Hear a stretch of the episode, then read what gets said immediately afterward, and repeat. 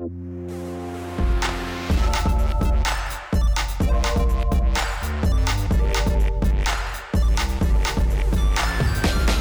hört Rush, den Gaming-Podcast von Giga Games und Detector FM und endlich ist es soweit, wir sind live auf der Gamescom 2019 und blicken zurück auf das, was wir hier spielen und sehen konnten und es war eine ganze Menge. Ich bin Christian Eichler von Detector FM und jetzt hier auf der äh, sonnigen Terrasse von Halle 2 mit Bier und Alexander Gilsdorf von Giga Games. Hi. Schönen guten Tag an alle. Wie geht's dir, Alex? Wie ist es? Bist du so matschig im Kopf wie ich? Ja, es ist halt wie jedes Jahr immer so ein bisschen stressig, aber es ist so diese Art von Stress, die man den Tag über gar nicht wahrnimmt, weil man ja permanent nur Ja. von Termin zu Termin hastet. Dann hat man mal fünf Minuten, um noch kurz was zu essen oder so. Und dann ist es am Abend so, dass man wie aus einer Hypnose aufwacht und merkt, eigentlich bin ich total fertig. Das habe ich nur den Tag über gar nicht gemerkt, weil ich gar nicht die Zeit hatte, mich darauf kon zu konzentrieren. Ganz genau so ist es. Und für mich war das auch krass, weil ich äh, wirklich überraschend viel spielen konnte. Also ich hatte ein paar Termine, nur die fest waren und ähm, bin dann Dienstag hierher mit dem Presseausweis natürlich und ähm, da kann man ja schon auf die Messe, aber es ist ja nicht so, dass da nur drei Hanseln rumlaufen, sondern es ist, es ist nicht so voll wie, wie die anderen Tage, aber schon relativ voll.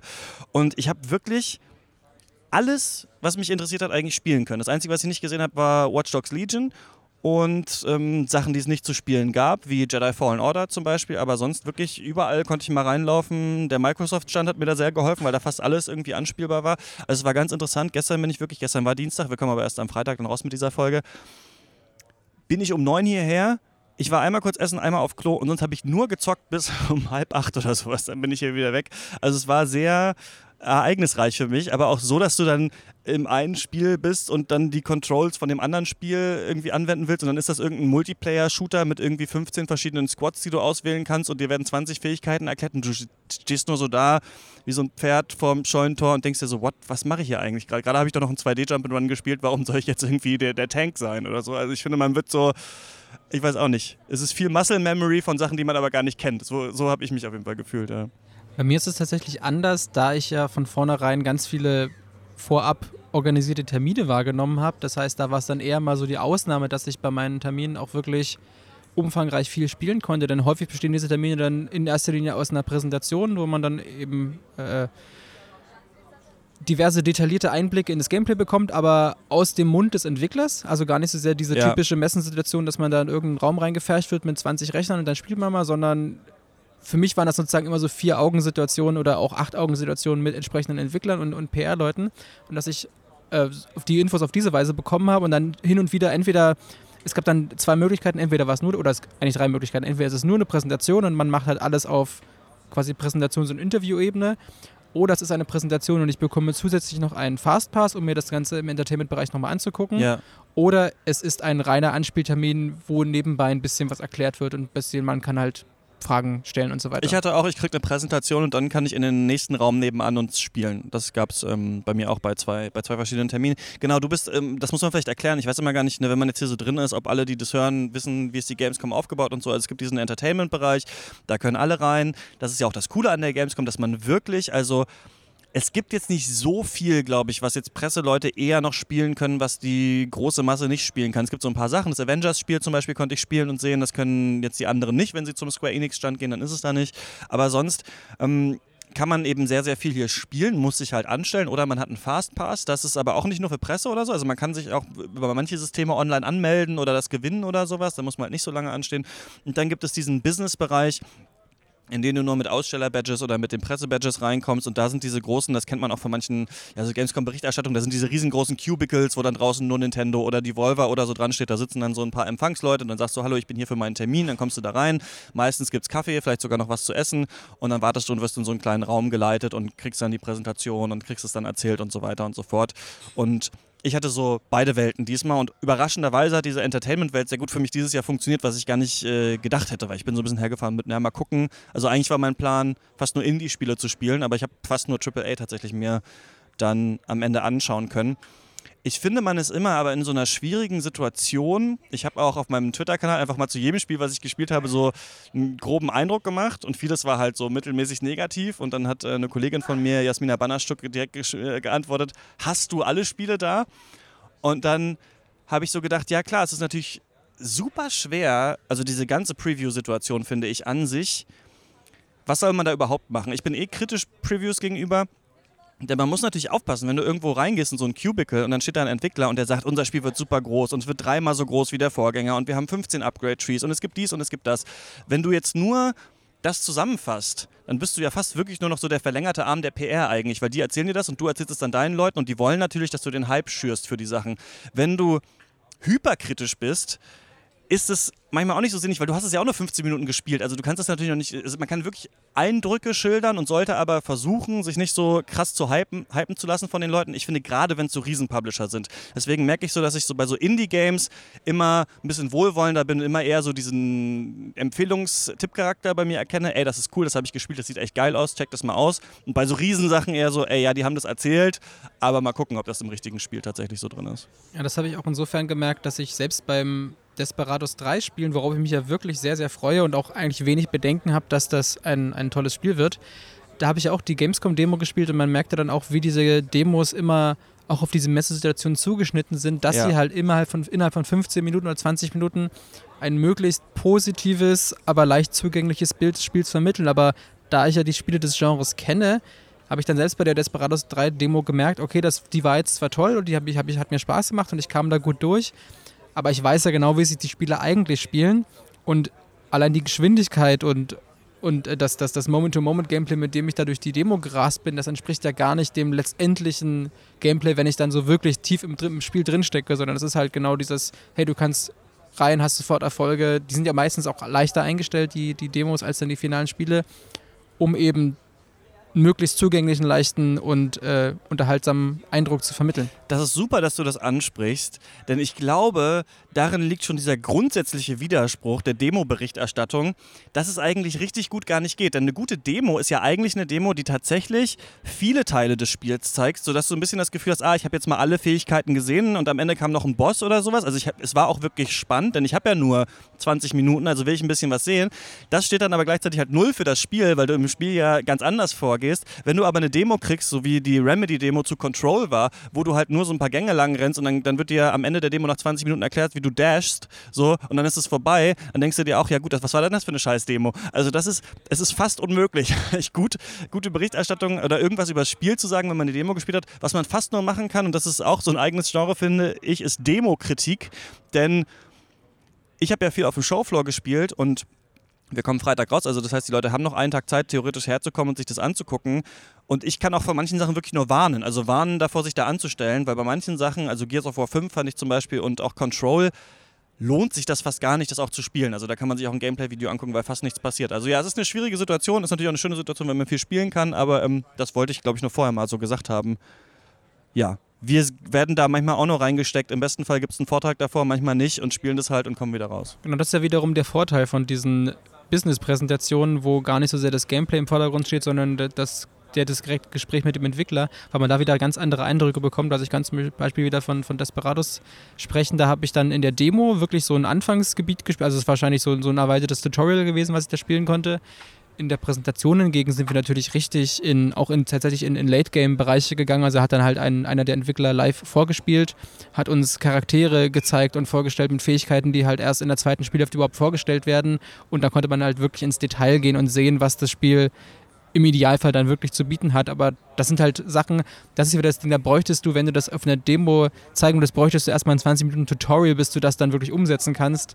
Deshalb ist es auch immer diese, diese Gratwanderung, gerade bei komplexen Spielen, wie ist da eine Demo überhaupt zu gestalten? Denn wenn du erst, wenn du drei Viertel der Demo nur mit Erklären zubringst, dann hast du halt fünf Minuten Gameplay und das will ja auch keiner eigentlich kannst du nur über ein Spiel reden, wenn du das ganze Spiel gespielt hast. So ist. Und dann musst du halt Abstriche machen. Und je größer die Publisher sind, desto mehr blubbern die dich natürlich auch voll mit irgendwelchen Buzzwords. Wenn du hier bei der Indie Arena Booth bist und hat einer halt alleine ein Spiel gemacht und es kommt nächste Woche raus, der wird dir schon sagen, wie das ungefähr ist. Der muss nicht irgendwie durch versuchen, um irgendwie 50 Pressefettnäpfchen zu manövrieren, sondern der kann dir einfach sagen, ey, so ist es und so ist es nicht. Also with a grain of salt muss man immer das so ein bisschen akzeptieren, was wir jetzt hier sagen. Aber es kann, glaube ich, trotzdem für viele Leute spannend sein, weil die Sachen, also fast alle die Sachen, die wir gespielt haben, sind halt noch nicht irgendwie draußen, sondern kommen erst in den nächsten Tagen und äh, in den nächsten Wochen und Monaten, besser gesagt. Und ja.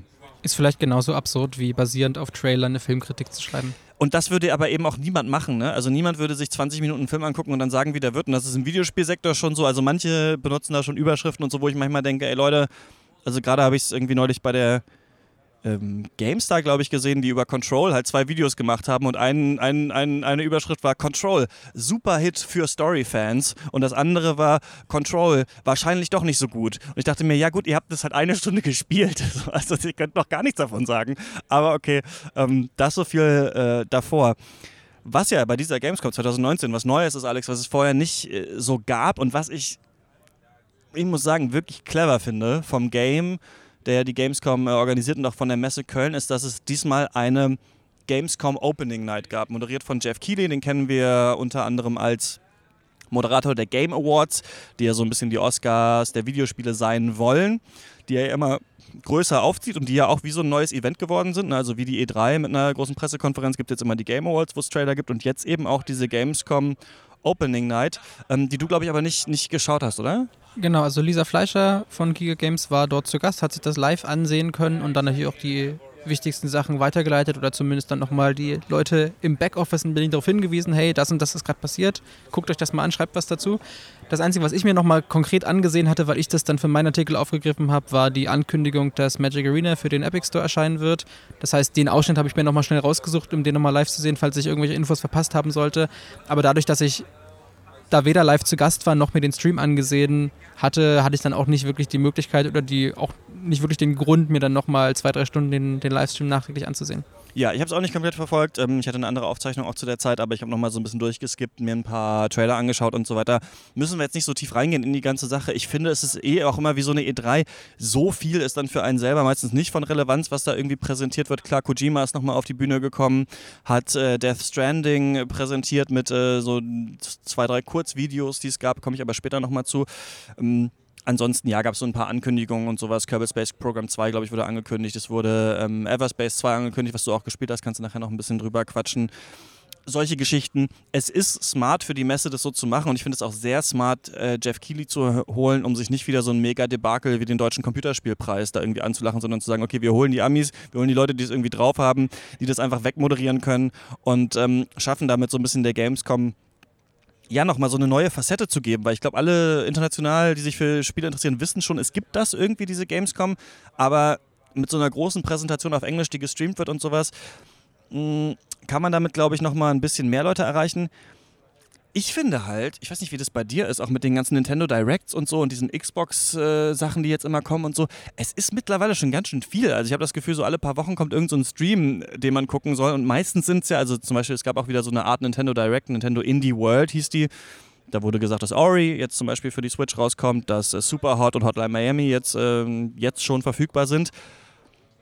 Da ist aber auch viel, wo man sich manchmal so denkt, ja gut, das ist halt irgendein random Spiel, das jetzt so ein bisschen Aufmerksamkeit bekommt. Also ich finde es so ganz interessant, wie sich das so entwickelt hat. Wie findest du das? Na gut, dadurch, dass ich ja tagtäglich sozusagen auf News-Suche bin und gucke, worüber man berichten kann und wir jetzt natürlich das, das Phänomen Sommerloch erleben, zumindest in den letzten Wochen vor der Gamescom, finde ich gar nicht so sehr, dass das so ein omnipräsentes Phänomen ist, dass so alle zwei Tage irgendein neuer Stream rausgehauen wird, weil ja. es gibt ja schon Phasen, wo man denkt, okay, jetzt ist mal wieder gar nichts los und eigentlich wäre es schön, wenn mal wieder so ein Stream käme, dass man über was berichten kann. Aber natürlich äh, kann man natürlich nicht abstreiten, dass sich jetzt langfristig betrachtet, sagen wir über die letzten zehn Jahre, die Art und Weise, wie Publisher mit sozusagen der Presse oder mit der Öffentlichkeit kommunizieren, sich natürlich geändert hat. Dass es eben nicht nur auf Riesenmessen wie die E3 oder so fokussiert ist, sondern auch darüber hinaus durch Streams und so weiter und durch, durch auch teilweise auch durch Twitter natürlich eine ganz andere Form der Berichterstattung oder Ankündigungskultur möglich ist, ja. Ist ganz spannend, aber manchmal, also manchmal gucke ich es auch und denke mir so, okay, da waren jetzt drei, da war jetzt eine Xbox-Preso, danach war eine Nintendo-Preso, dann war diese Opening Night und mitgenommen habe ich, okay, die, von dem einen Spiel weiß ich jetzt, wann es rauskommt und die zwei sehen auch interessant aus. Also manchmal, naja, aber das ist eben mein, das ist mein Games-Pessimismus, Alex. Lass uns mal zu übergehen, was wir so gespielt haben. Ich bin einfach am Dienstag um neun gekommen und direkt erstmal durch die Hallen gerannt. Ich wollte erstmal wissen, wird es Jedi Fallen Order vielleicht irgendwo noch geben? Gab es aber nicht. Und und dann habe ich mir gedacht, geil, endlich mal eine Chance, Control zu spielen. Das neue Spiel von Remedy, die ja als letztes Quantum Break gemacht haben, was Xbox exklusiv oder Xbox und PC, PC exklusiv war. Alan Wake, Max Payne und sowas. Kennen wir alle Finisher, Entwickler und halten relativ viel, glaube ich, alle von diesem Studio, die jetzt so ein neues, äh, ja, auch neuen Third-Person-Shooter gemacht haben, der in so einer, mm, in so einem seltsamen Brutalism nennt man, glaube ich, diesen Baustil, so, eine, so, eine, so ein Betonbau spielt, der The Oldest House heißt, wo man mit so einer Agentin drin unterwegs ist und die herausfinden muss, was da passiert ist. Und das Spiel hat, wie auch Half-Life 2 zum Beispiel, so eine Art ähm, Gravity Gun Mechanik, also du kannst äh, Dinge aufheben und äh, verschießen und kriegst dann noch später, später mehr Fähigkeiten. Und wenn ich wie du einen internen Pressetermin gehabt hätte, hätte wahrscheinlich jemand noch 20 Minuten mit mir geredet und mir mehr erzählt, aber viel mehr weiß ich auch nicht. Und ich habe es gespielt und das war so eine typische Demo, die überhaupt nichts gebracht hat. Man ist durch diese Gänge gegangen, man hat ein paar Gegner abgeschossen, es wurde einem in der Demo nicht mal erklärt, ob es ein Coversystem gibt oder sowas. Gab es nicht, so wie ich das gesehen habe, was ich eigentlich ganz gut finde. Und dann kam ich zu so einer Art Schrein und habe dann in so einer Art Traumwelt, Traumsequenz ähm, die Dash-Mechanik gelernt und dann war die Demo vorbei und das ging so 20 Minuten oder sowas. Also wäre auch so eine Art Demo, vor denen ich die Leute warnen würde. Wer, wer, wer sich für Control interessiert, kann schon viel mehr Gameplay auf YouTube finden. Ich bin trotzdem immer noch gespannt darauf, ich habe Bock darauf. Ich finde, dass es gerade visuell eigentlich sehr interessant ist, obwohl es jetzt nicht so flüssig äh, lief auf der PS4 oder Pro, ich weiß nicht genau, was das war, aber ähm, kann man sich mal geben, kann ich nicht so viel erzählen von der Demo, die ich gesehen habe. Hast du da Bock drauf? Ich würde da nächstes Mal vielleicht gerne bei Rush drüber reden, wenn wir eine Version kriegen. Ich hatte tatsächlich, ich will nicht sagen, ich habe da keinen Bock drauf, aber ich habe zumindest bisher immer die Berichterstattung von Control so wahrgenommen, dass sie existiert und gesehen, ja, okay, das ist ein Spiel, was irgendwann kommt. Ich hatte aber irgendwie nie den Punkt, wo ich dachte, oh cool, das sieht richtig gut aus, ich freue mich da schon drauf, ich bin gespannt, wie das wird. Ich habe das halt immer irgendwie so für mich persönlich so abgeschrieben, als ja, das, das wird halt passieren und Mal sehen, wie es wird. Wahrscheinlich teste ich es gar nicht, also kann es mir auch egal sein. Die haben das so ganz komisch auf, einer, auf der E3 vor einem Jahr, glaube ich, irgendwo bei Sony mal so zwischendurch so angekündigt oder ja. so. Ich glaube, das, war ganz komisch. Also das, ich glaube, das ist, ist, auch ein bisschen ein Marketing-Fail. Also weil ich glaube, eigentlich hätte man das irgendwie anders aufbauen müssen. So ich glaube, das war aber auch das Ding, dass ich mir anhand der bisherigen Trailer bei der Ankündigung nicht wirklich, aber man hat ja schon eine grobe Vorstellung davon, wie das denn so ungefähr sich spielen wird. Aber ich bin da, glaube ich, in der Hinsicht jetzt schon äh, generell bei Spielen so ein bisschen, ja, wie sagt man, abgehärtet, dass wenn ich halt einen Trailer sehe, ich von vornherein weiß, gut, wenn ich die Marke nicht eh kenne und jetzt weiß nicht, wie bei einem Desperados mich anhand eines Render-Trailers irgendwie auf ein neues Spiel freue, dann kann ich jetzt aufgrund dieses Trailers auch keinen Hype aufbauen, weil ich halt erstmal wirklich das Spiel spielen muss, um was darüber aussagen zu können, weil der Trailer kann mehr, also wenn wir uns an Anthem erinnern, wo auch die, diesen sehr, ich, ich, will nicht sagen sehr beeindruckenden, aber zumindest sehr gut aussehenden Trailer hatten und dann war das finale Spiel noch was ganz anderes. Spätestens seit solchen, oder denn sowas ist ja häufiger immer wieder passiert, dass eigentlich, dass eigentlich immer klar war, gut, die Trailer sind immer schon sehr vorteilhaft inszeniert. Und dann war das halt auch eher so ein cinematischer Trailer, den man von Control bisher gesehen hat und kein Gameplay-Trailer. Insofern habe ich dann, kam ich gar nicht sozusagen jemals in die Situation, wo ich angefangen habe, irgendwelche Erwartungshaltungen aufzubauen, sondern ich bin dann halt super objektiv rangegangen und da ich bisher eigentlich immer noch nichts Konkretes weiß, lässt mich das Spiel bisher immer noch kalt. Aber kann natürlich auch sein, dass ich wenn ich wirklich erstmal spiele, dass es mir auch äh, super gefällt. Kann man echt wenig zu sagen, habe ich das Gefühl. Kann man wenig zu sagen, so könnte total geil werden. Könnte sein, dass wir sagen, ah, Half-Life 2, äh, Titanfall 2, Control, der geile neue Shooter. Es könnte aber auch sein, dass man sagt, boah, das ist super langweilig. Also ist, äh, ich bin da auch durch Lagerhallen durchgerannt, die wirklich auch super boring aussahen. Also keine Ahnung, ähm, Quantum Break hat ja gezeigt, dass sie das schon können, so sehr viele verschiedene so Zeitmechaniken irgendwie einzubauen in so einen Shooter.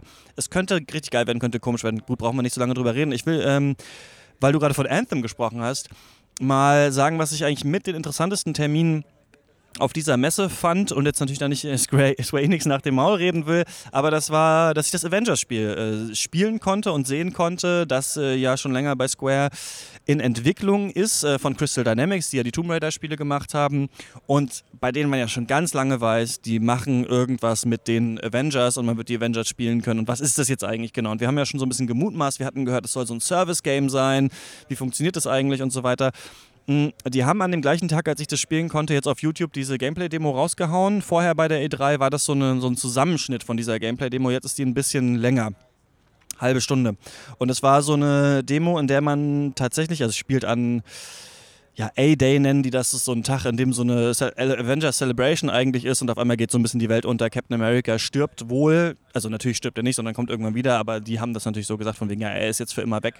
Da dachte ich mir so, ja, der wird schon nicht für immer weg sein, wenn ihr das Charaktermodell gebaut habt und irgendwie 20 Moves euch ausgedacht habt, dann wird er wahrscheinlich wiederkommen. Ähm, ja, man spielt, wo ist es? Ähm, San Francisco? Ich glaube. Ich glaube auch, ja. Ich glaube, es ist in San Francisco, da auf der Brücke man kann, wie man auch in diesem YouTube-Video sehen kann, wechselt man geleitet durch die verschiedenen Avengers durch. Man fängt an mit Thor, spielt dann Iron Man, spielt dann den Hulk, dann Captain America und dann Black Widow. Hawkeye hat es nicht ins Spiel reingeschafft. Und die spielen sich alle anders. Die spielen sich so, wie man aber so Superheldenspiele eigentlich auch so ein bisschen kennt. Das sieht wirklich super bombastisch aus. Also ich fand das sehr, sehr beeindruckend. Wir konnten uns aussuchen, ob wir das auf dem PC oder auf der PS4 spielen wollen. Ich habe mich, äh, der neue PC-Gamer, wie ich bin, natürlich für den PC entschieden. Das lief in 60 Frames. Das war, also, hat, war richtig, richtig flüssig, fand ich richtig beeindruckend. Hat mega angefangen zu ruckeln, als ich mit Captain America in einem Innenareal gespielt habe. Also keine Ahnung, mit Man da diese Brücke kaputt schießen hat irgendwie nichts gemacht, aber dieses Innenareal hat gar nicht geklappt. Dieser ganze Tutorial-Bereich ist überhaupt nicht repräsentativ für das ganze Spiel. Square ist wichtig, in diesem Bereich quasi zu zeigen, wen gibt es hier alles, wen kannst du spielen, ne, wie so eine, eine Pressedemo quasi. Und das war alles in Ordnung. Also das war, es gab schwache Attacken, es gab harte Attacken, du konntest, ähm, die haben ja den, den Typ, der die, der die Axt bei God of War designt hat, geholt und genauso fühlt sich das an, mit Thor den Hammer zu schmeißen. Es wirkt so ein bisschen affig, dass du halt Thor bist und dann kommen so ein paar Leute mit so Knarren und du haust die einmal und dann schießen die dich an und dann zuckt er so zusammen und dann haust du nochmal drauf. Also es wirkt nicht so richtig angemessen, quasi der Macht, die die Charaktere haben. Ist natürlich auch schwierig in so einem Spiel zu designen. Das konnten wir spielen, kann man sich auf YouTube angucken. Und danach gab es so ein bisschen einen Talk, wo sie erzählt haben, worum das in, in dem Spiel eigentlich gehen soll. Und das ist ja gerade so eine Zeit, wo wir viele solche Spiele haben, die Singleplayer-Experiences sein wollen, aber auch Service-Games. Und man fragt sich immer, okay, aber ist es dann so wie Anthem? dass ich immer das Gleiche machen muss oder ist es so wie Wolfenstein Youngblood, dass es nur sehr wenig Missionsvielfalt gibt. Was Sie gesagt haben, wenn das so ist, dann könnte das, glaube ich, für die Leute, die da Bock drauf haben, ganz cool werden, ist, dass es Hauptmissionen gibt, die du nur mit einem der Avengers spielen kannst und die sind vordesignt auf diesen Avenger. Also es gibt dann quasi eine Hauptmission, die die Story weiterbringt, die du nur mit dem Hulk spielen kannst. Damit wollen sie dafür sorgen, dass sie nicht äh, zum Beispiel das Areal so groß bauen müssen, dass auch Iron Man da durchfliegen kann oder sowas, weil die Avengers ja alle verschiedene ähm, Bewegungsmöglichkeiten haben. Das bedeutet, sie können das dann wirklich storymäßig auf Bruce Banner und den Hulk designen und äh, diese Missionen so ablaufen lassen. Dann gibt es danach eine andere Mission, die mit Iron Man gespielt wird und so weiter. Und Hero Missions heißen die und daneben gibt es äh, War Missions oder sowas. Das sind Spiele, die du im Koop mit bis zu vier Leuten spielen kannst und da kannst du den Avenger auswählen, den du spielen willst. Also kannst du einen Charakter auswählen, kannst es online spielen mit Leuten, kannst es auch alleine spielen. Die sind eher so designt, dass da jeder irgendwie reinkommt und man die zusammen spielen kann. Also eigentlich Hauptmission und Nebenmission. Mir war ganz wichtig, nach dem äh, Assassin's Creed Odyssey Debakel kann man die Hauptmission auch spielen, ohne die ganzen Nebenmissionen grinden zu müssen die ganze Zeit. Ja, sie haben gesagt, man kann das ganz normal einfach nur die Hauptmission durchspielen, wenn man da Bock drauf hat. Ich habe gefragt, wie lang das Spiel sein wird. Die es war so eine vage Antwort von, wer unsere Tomb Raider-Spiele kennt, der weiß, dass wir interessiert sind an sehr ausführlichen Kampagnen oder sowas, was ja schon mal heißt, okay, dann ist es wahrscheinlich so sieben, acht Stunden lang, zumindest was Sie jetzt gesagt haben. Und es ist interessant, dass heutzutage sieben, acht Stunden als umfangreiche Singleplayer-Kampagne gilt. So, das war früher mal anders. So vor ja. 10, 15 Jahren war es noch so, was, Call of Duty, nur acht Stunden, das ne? Schweinerei, das kostet so viel Geld. Genau, genau. Ich mir ja mittlerweile mein Fetisch, wenn es nicht so lang ist. Aber ähm, vage, weiß man nicht. Aber meinetwegen ist es so. Was sie dann noch gezeigt haben, ist, dass es ganz viel so Aufrüstbares gibt. Also du kannst ne, deinen Blaster verbessern und weiß ich nicht, halt deinen Charakter aufrüsten. Du findest Loot und so weiter in dieser Welt, kannst du den Charakter aufrüsten und so weiter. Sie haben immer wieder angedeutet, dass da neue Helden dazukommen werden. Ant-Man ist schon so halb angekündigt. Und sie haben gesagt, dass das alles umsonst sein wird. Also jeder Held, jede Map, die Story soll immer weitergehen, es soll Events werden. Sie haben gesagt, we're gonna support this game for years. Sie haben immer von Jahren gesprochen. Jetzt denkt man sich natürlich, hm, wie wollen sie das finanzieren? Microtransactions, so wie sie es mir erzählt haben, sind nur Kostüme für Geld zu kaufen und viele Kostüme kannst du auch im Spiel freispielen. Aber es gibt bestimmte Kostüme, die es nur für Geld geben wird. Er meinte dann, bestimmte Kostüme kann man auch dann nur in, bei so Events freispielen und so weiter. Also sie scheinen da diesen Fortnite-Weg äh, zu gehen, dass halt man hauptsächlich für Kostüme bezahlt, nicht für Upgrades im Spiel. Und das klingt für mich, wenn das tatsächlich sich einigermaßen so knackig spielt, wie das, was ich da gesehen habe, wenn es wirklich so ist, dass es eine lange Singleplayer-Kampagne gibt, für die man nicht irgendwas grinden muss, wenn es tatsächlich so ist, dass alles, was äh, Upgrades für den Charakter sind, nicht für Geld zu kaufen ist, wie eine absolute Gelddruckmaschine. Weil wenn die für jeden Marvel-Film, der kommt, dann sagen, und jetzt kannst du übrigens auch, gut, Spider-Man vielleicht nicht, weil der bei Sony jetzt liegt, ist ja jetzt gerade auch wieder mit Disney im Clinch, aber jetzt kannst du Black Panther spielen oder sowas, jetzt gibt's das, jetzt haben wir Wakanda und so. Und das ist alles umsonst. Und du musst das nicht bezahlen, dann sind die Leute, glaube ich, auch bereit, für irgendwelche Filmkostüme da Kohle auszugeben. Und dann ist das, glaube ich, ganz schön clever. Also wie gesagt, es ist nicht nur, laut dem, was Sie gesagt haben, ein Service-Game, sondern es soll das alles vereinen. Es wirkte auf mich schlüssig. Ich weiß nicht, ob ich Bock habe, das zu spielen. Ich bin eher den Superhelden so ein bisschen überdrüssig und ich fand es jetzt nicht so interessant, diese Kämpfe.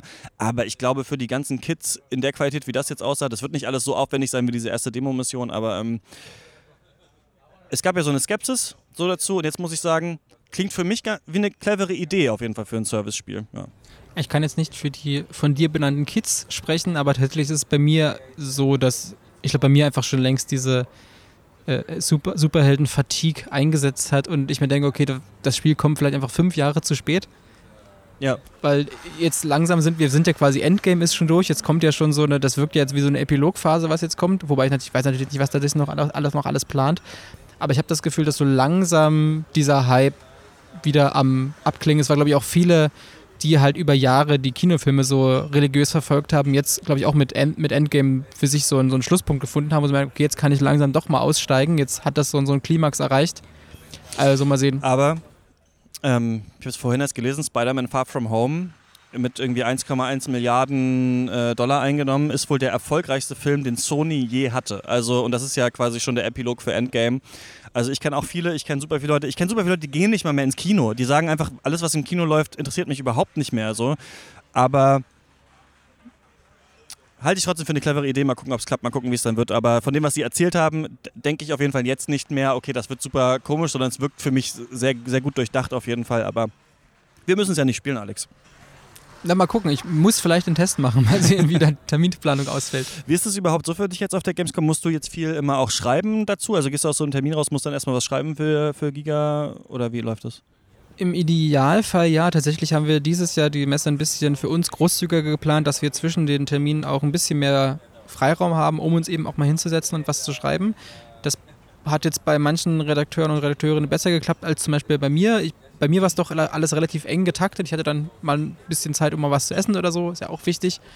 Das ist auch nicht schlecht. Wobei natürlich bei mir dazu kommt, dass die Spiele, die ich mir angesehen habe, das waren vor allem Spiele, wo ich dann auch so eine private Leidenschaft hatte und die halt sehen wollte. Also eben solche Titel wie, wie Desperados oder auch das Commandos 2 HD Remake oder Remaster in dem Fall ich war jetzt nicht derjenige, der sich dieses Jahr so die, die Death Strandings und Cyberpunks angesehen hat, wo es natürlich schon naheliegend ist und wichtig, dass dann auch zeitnah ein Artikel auf die Webseite kommt. Das heißt, ich hatte da in der Hinsicht ein bisschen die Freiheit zu sagen, okay, ich nehme halt in Ruhe meine Termine wahr, kann zwischendurch vielleicht nochmal in die, in die Entertainment Area gehen, gucken, ob ich da mich irgendwo, irgendwo anstellen kann oder noch einen Fastpass habe ähm, und so weiter. Also insofern... War nicht so stressig.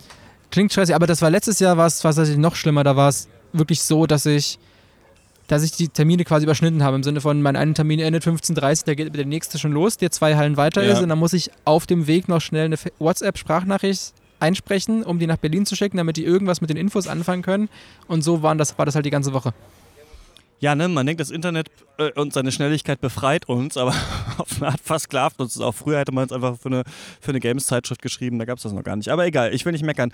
Ja, komm, wir haben es jetzt so lange, wir haben es ja eigentlich jetzt nicht nur jetzt geteased, sondern du redest ja gefühlt seit den letzten sieben Folgen Rush nur von Kommandos und äh, Desperados und dieser Art Spiel und sowas. Erzähl doch mal, was hast du da gespielt? Wie ist es denn jetzt? Hast du jetzt, kriegst du jetzt das, was du immer wolltest? Ja, was heißt, was ich immer wollte? Also äh, ich wusste ja nie, dass es jemals wieder kommen wird, denn das, das Genre war ja im Grunde tot oder ist zumindest in einen Dornröschen-Schlaf verfallen. Einerseits nach Commandos 3 2003 und Desperados 2 2006. Dann kam, wie wir alle wissen, 2016 Shadow Tactics, hat das Ganze wiederbelebt. Ich habe mich mhm. wunderbar gefreut, das war auch ein tolles Spiel. Du hast es ja inzwischen dir auch geholt. Ich weiß nicht, ob du schon Zeit hattest, ja, geholt mal und 20 Minuten gespielt. Ja, dann habe ich jetzt, äh, es, ist, es ist in irgendwas. Game Pass PC ist es auch drin. Ja, mal gucken. Irgendwann ja, kommt es nochmal, aber wird dauern. Genau, und da habe ich mich natürlich sehr gefreut, weil einer, also Shadow Text war vom, vom Szenario eigentlich, ich will nicht sagen egal, aber das war halt, habe ich unabhängig vom Szenario einfach gerne entgegengenommen, weil es so diese Art Genre war. Was mich dann halt sehr gefreut hat, ist, dass dann Calypso nach dem Erfolg von Shadow Tactics die Commandos-Lizenz gekauft hat und dann also irgendwie klar war, irgendwas Neues von Commandos wird kommen. Und was das jetzt sein wird, ist jetzt bekannt. Also einerseits natürlich das Commandos 2 HD Remaster und obwohl es noch nicht offiziell angekündigt ist, ist es auch definitiv schon klar, dass ein neues Commandos-Spiel entstehen wird. Und das HD-Remaster durfte ich schon anspielen, zumindest diese beiden Tutorial-Missionen, die jetzt für die, für die Demo zur Verfügung standen. Die sind übrigens aber, soweit ich weiß, nicht auf dem Showfloor, sondern halt nur in der Business Area okay. zugänglich gewesen.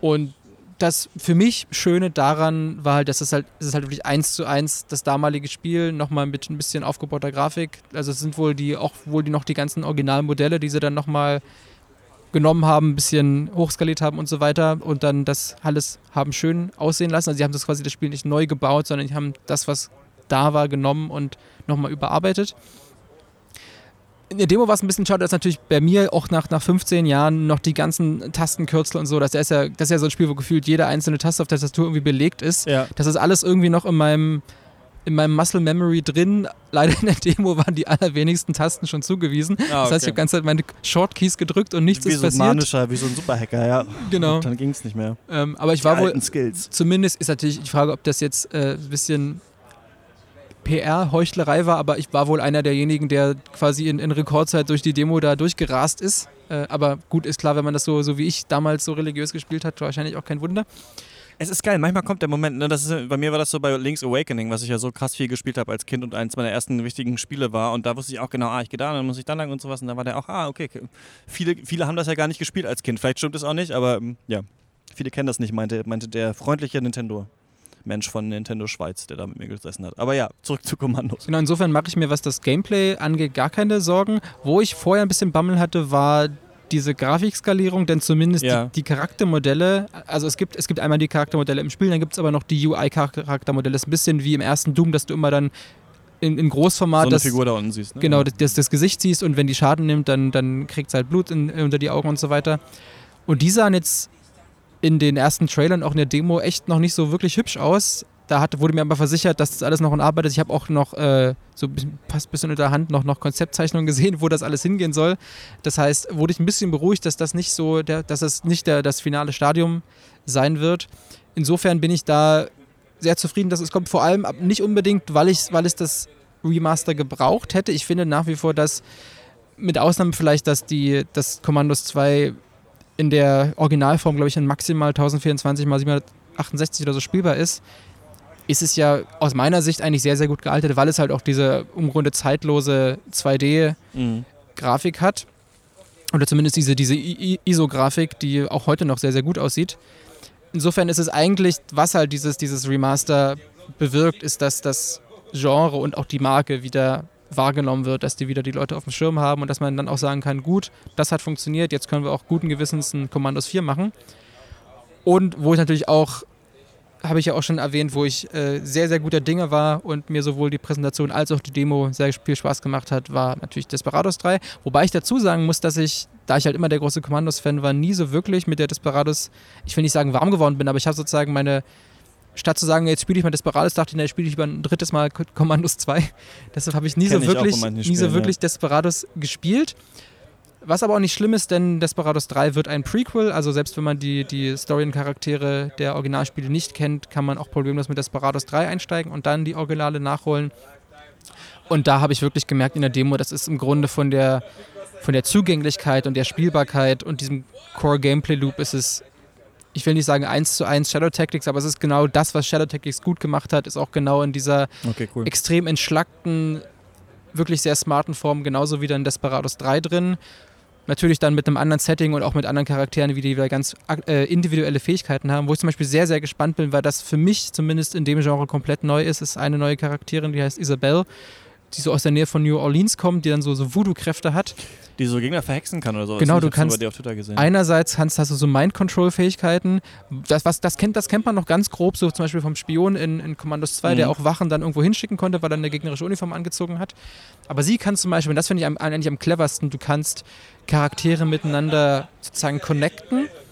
Angenommen, du connectest zwei irgendwie böse Cowboys und wenn du den einen, wenn der eine stirbt, stirbt der andere gleichzeitig auch. Ah, okay, Oder cool. du könntest zum Beispiel auch zwei deiner eigenen Charaktere connecten und den einen heilen, dann wird der andere automatisch mitgeheilt. Oder angenommen, denn das ist, hat schon fast so einen Sandbox-Aspekt, angenommen, du könntest einen eigenen Charakter und einen gegnerischen Charakter connecten. Wenn dann der gegnerische Charakter auf deinen Charakter das Feuer öffnet, würde er sich damit sozusagen gleichzeitig selbst erschießen. Und ah, okay. solche Sachen, solche Spielereien sind dafür möglich. vielleicht oder sowas. Genau, und da bin ich echt gespannt, was da möglich sein wird. Das ist zumindest auch für mich der im Grunde ja solche, ich habe zum Beispiel durch die Demo bin ich im Grunde so wie auf Autopilot durchgerannt, weil so jede Situation, die mir in der Demo präsentiert wurde, so quasi ganz offensichtlich war so ja. mit 20 Jahren Genreerfahrung, was man da zu machen hat.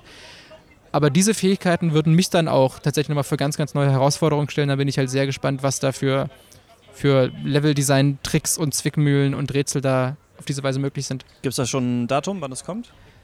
Es kommt noch vor Ende des Jahres. Es gibt, glaube ich, noch kein genaues ah. Datum. Ich vermute jetzt mal einfach Oktober, November. Und Commandos 2?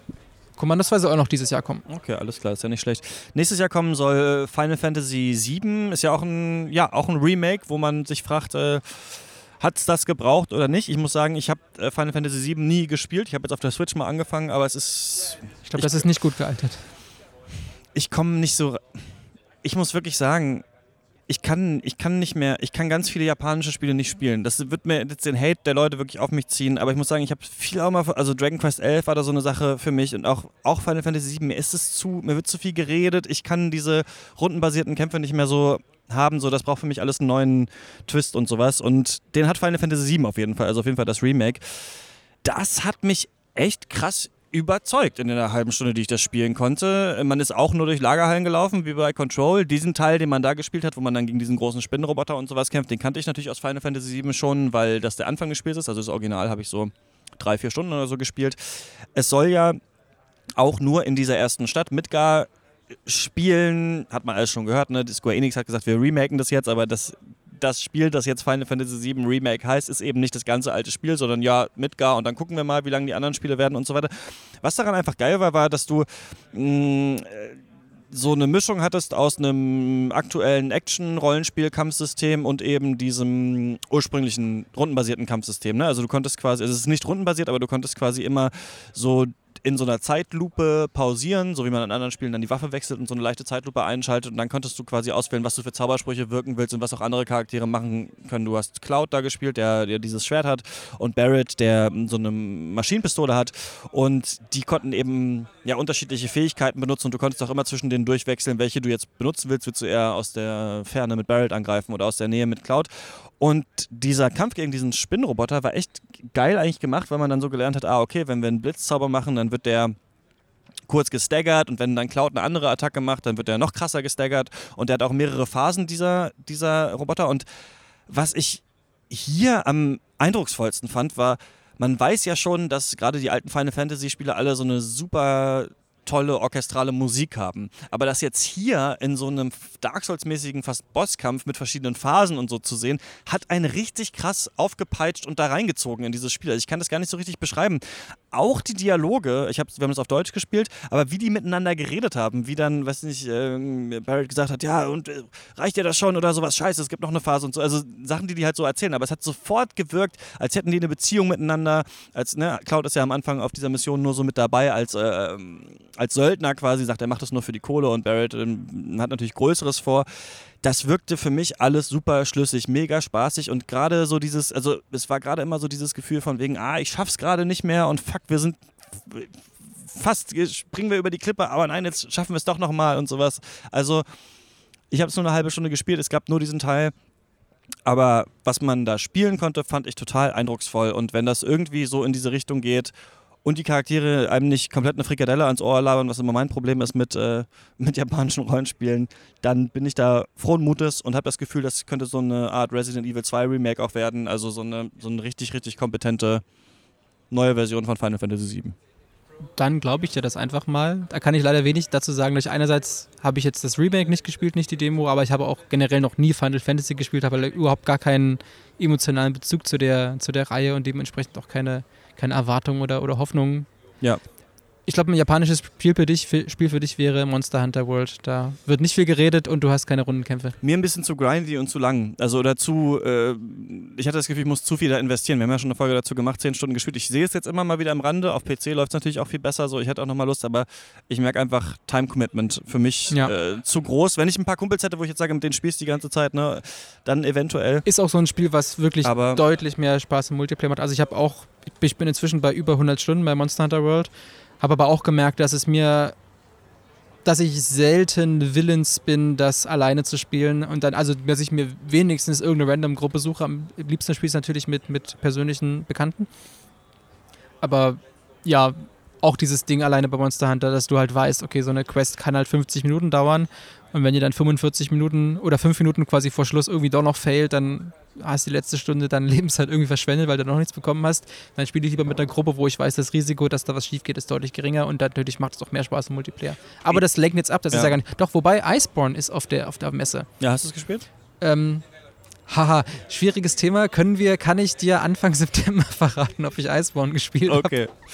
Ähm, ja, was ich meine mit dieser japanischen Sache ist, ich spiele natürlich, ich liebe natürlich auch Dark Souls. Ich finde viele andere Sachen auch toll, wo ich immer so eher mh, ein bisschen mehr auf Distanz gehen muss, ist, wenn das sehr redelastige Spiele sind, wenn es sehr stark, also es gibt halt Sachen, dafür haben Leute mega die krasse Nostalgie, das sind halt diese ganzen JRPGs und wenn da ein neuer Teil rauskommt, ähm, das ist genauso wie jetzt zum Beispiel Fire Emblem Three Houses. Ich habe eigentlich Lust, aber wenn ich das schon sehe, wie die an dieser Schule rumlaufen und wie die Charaktere desi- designt sind und wie es da die Boob-Physics gibt und sowas, ich, ich bin eher da, ich kann das mir nicht so lange anhören meistens, wie die reden. Ich brauche, ich bin eh immer jemand ne, für so Spiele wie Dark Souls, wo nicht so viel geredet wird, wo einfach, wo man einfach zocken kann. So, das ist so ein bisschen mein Ding.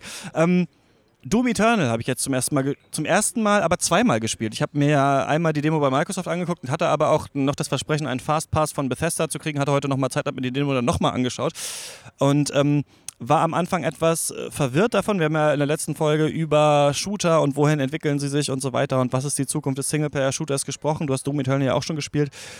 Wahrscheinlich ja sogar die gleiche Demo. Also ich hatte die ja schon vor zwei Monaten oder so gespielt, aber mit diesem ja, längeren Tutorial und dann läuft der Doomslayer durch diesen Kontrollraum mit den ganzen Leuten und dann genau, und ganz Ja. am Schluss gibt es irgendwie noch so ein großes Tor, wo dann die Demo endet, so, ein- so ein Portal oder sowas. Genau, ja. Da, genau, genau, das habe ich auch gespielt. Ja, ich fand, da waren viele saugeile Ideen drin. Ich fand geil, dass man sich jetzt an Wänden festhalten und hochhangeln kann, dass man äh, jetzt dashen kann, dass man sich mit der Shotgun ranziehen kann und so. Für mich war es am Anfang ein bisschen seltsam, weil sich das, weil sich der Doomslayer an sich ja trotzdem immer noch relativ langsam bewegt, aber durch diese Dash-Funktion ja die Möglichkeit hat, schnell zu sein. Und das haben mich immer so Gegner erwischt, die mich vorher nicht erwischt haben, bis ich wirklich dann auch wirklich anfangen musste, diesen Dash immer zu benutzen. Und ich finde, durch diesen Dash kannst du jetzt auch besser diese Glory Kills machen, indem du dann halt einfach, wenn du einen Gegner angeschossen hast und der so blinkt und wenn du den ja dann äh, Glory Kills, dann kriegst du ja Leben zurück. Da kannst du jetzt so auf die, die, Distanz halt viel schneller schließen und das am Anfang war ich echt überfordert, aber dann habe ich gemerkt, doch, da kommt echt ein ganz schön geiler Flow rein. Ich fände es, glaube ich, besser, wenn ein paar Gegner nur mit so ein paar verschiedenen Waffen tatsächlich. Wobei doch, das gab es auch. Es gab so eine Waffe, die extra gegen fliegende Gegner waren. Also am Anfang war ich überfordert. Dann dachte ich, okay, hm, vielleicht ist es ja doch nicht so geil, wie ich das wahrscheinlich finde. Aber dann, als ich das zweite Mal das gespielt habe und dann noch mehr drin war, dachte ich, okay, da ist echt viel möglich. Und was ich so im Trailer gesehen habe, irgendwann gibt es noch so Schalter, die du abschießen kannst und dann fliegen so Äxte durch den Raum und sowas. Also ich glaube, sie können da coole Sachen machen. Ich finde so ein bisschen, dass dieser Stil für mich ein bisschen abgeschmackt ist mittlerweile. Das sieht natürlich viel pompöser aus als die alten Dooms. Und ja, man muss ja so eine IP auch pflegen und das steht dafür und so weiter. Das habe ich so ein bisschen über, diese ganze Dämonensache. Aber ich glaube, das wird cool.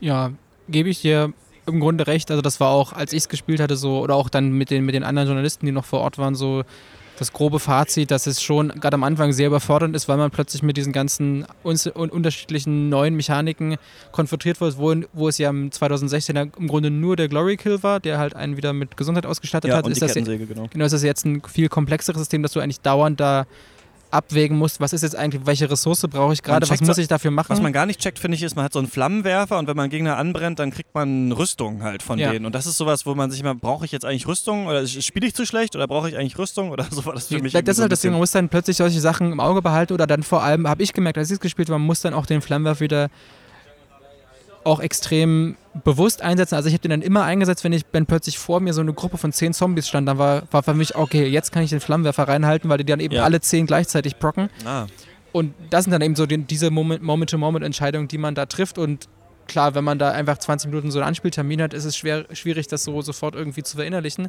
Aber ich glaube, wenn man da ein paar Stunden drinsteckt, dann geht das schon genauso in Fleisch und Blut über, wie das die Glory Kills im, im in Anführungsstrichen ersten Doom gemacht haben. Ich habe auf jeden Fall richtig äh, matschig, glaube ich, den Typ angeguckt bei der zweiten Session, als er gesagt hat, ja, sorry, die Demo ist jetzt vorbei, weil ich war voll drin. Ich war Mhm. auf einmal so richtig in diesem Doom-Film drin. Da habe ich gemerkt, okay, doch, das ist eigentlich doch ganz cool. Also ich Ja. war so richtig so, was muss ich, ah, ach ja, stimmt, ich, ich, ich bin ja hier auf einer Messe und spiele das Spiel. So. Ich bin ja gar nicht selber der, wie heißt der? Doomslayer. Der Ja. Doomslayer. Der Muss, glaube ich, gucken. Also ich hatte dann fast das Gefühl, dass gerade weil man Was halt absurd klingt, aber weil man eigentlich permanent am Nachdenken ist und die ganze Zeit die Situation analysiert und überlegt, was mache ich als nächstes und welche, welche Fähigkeit brauche ich gerade.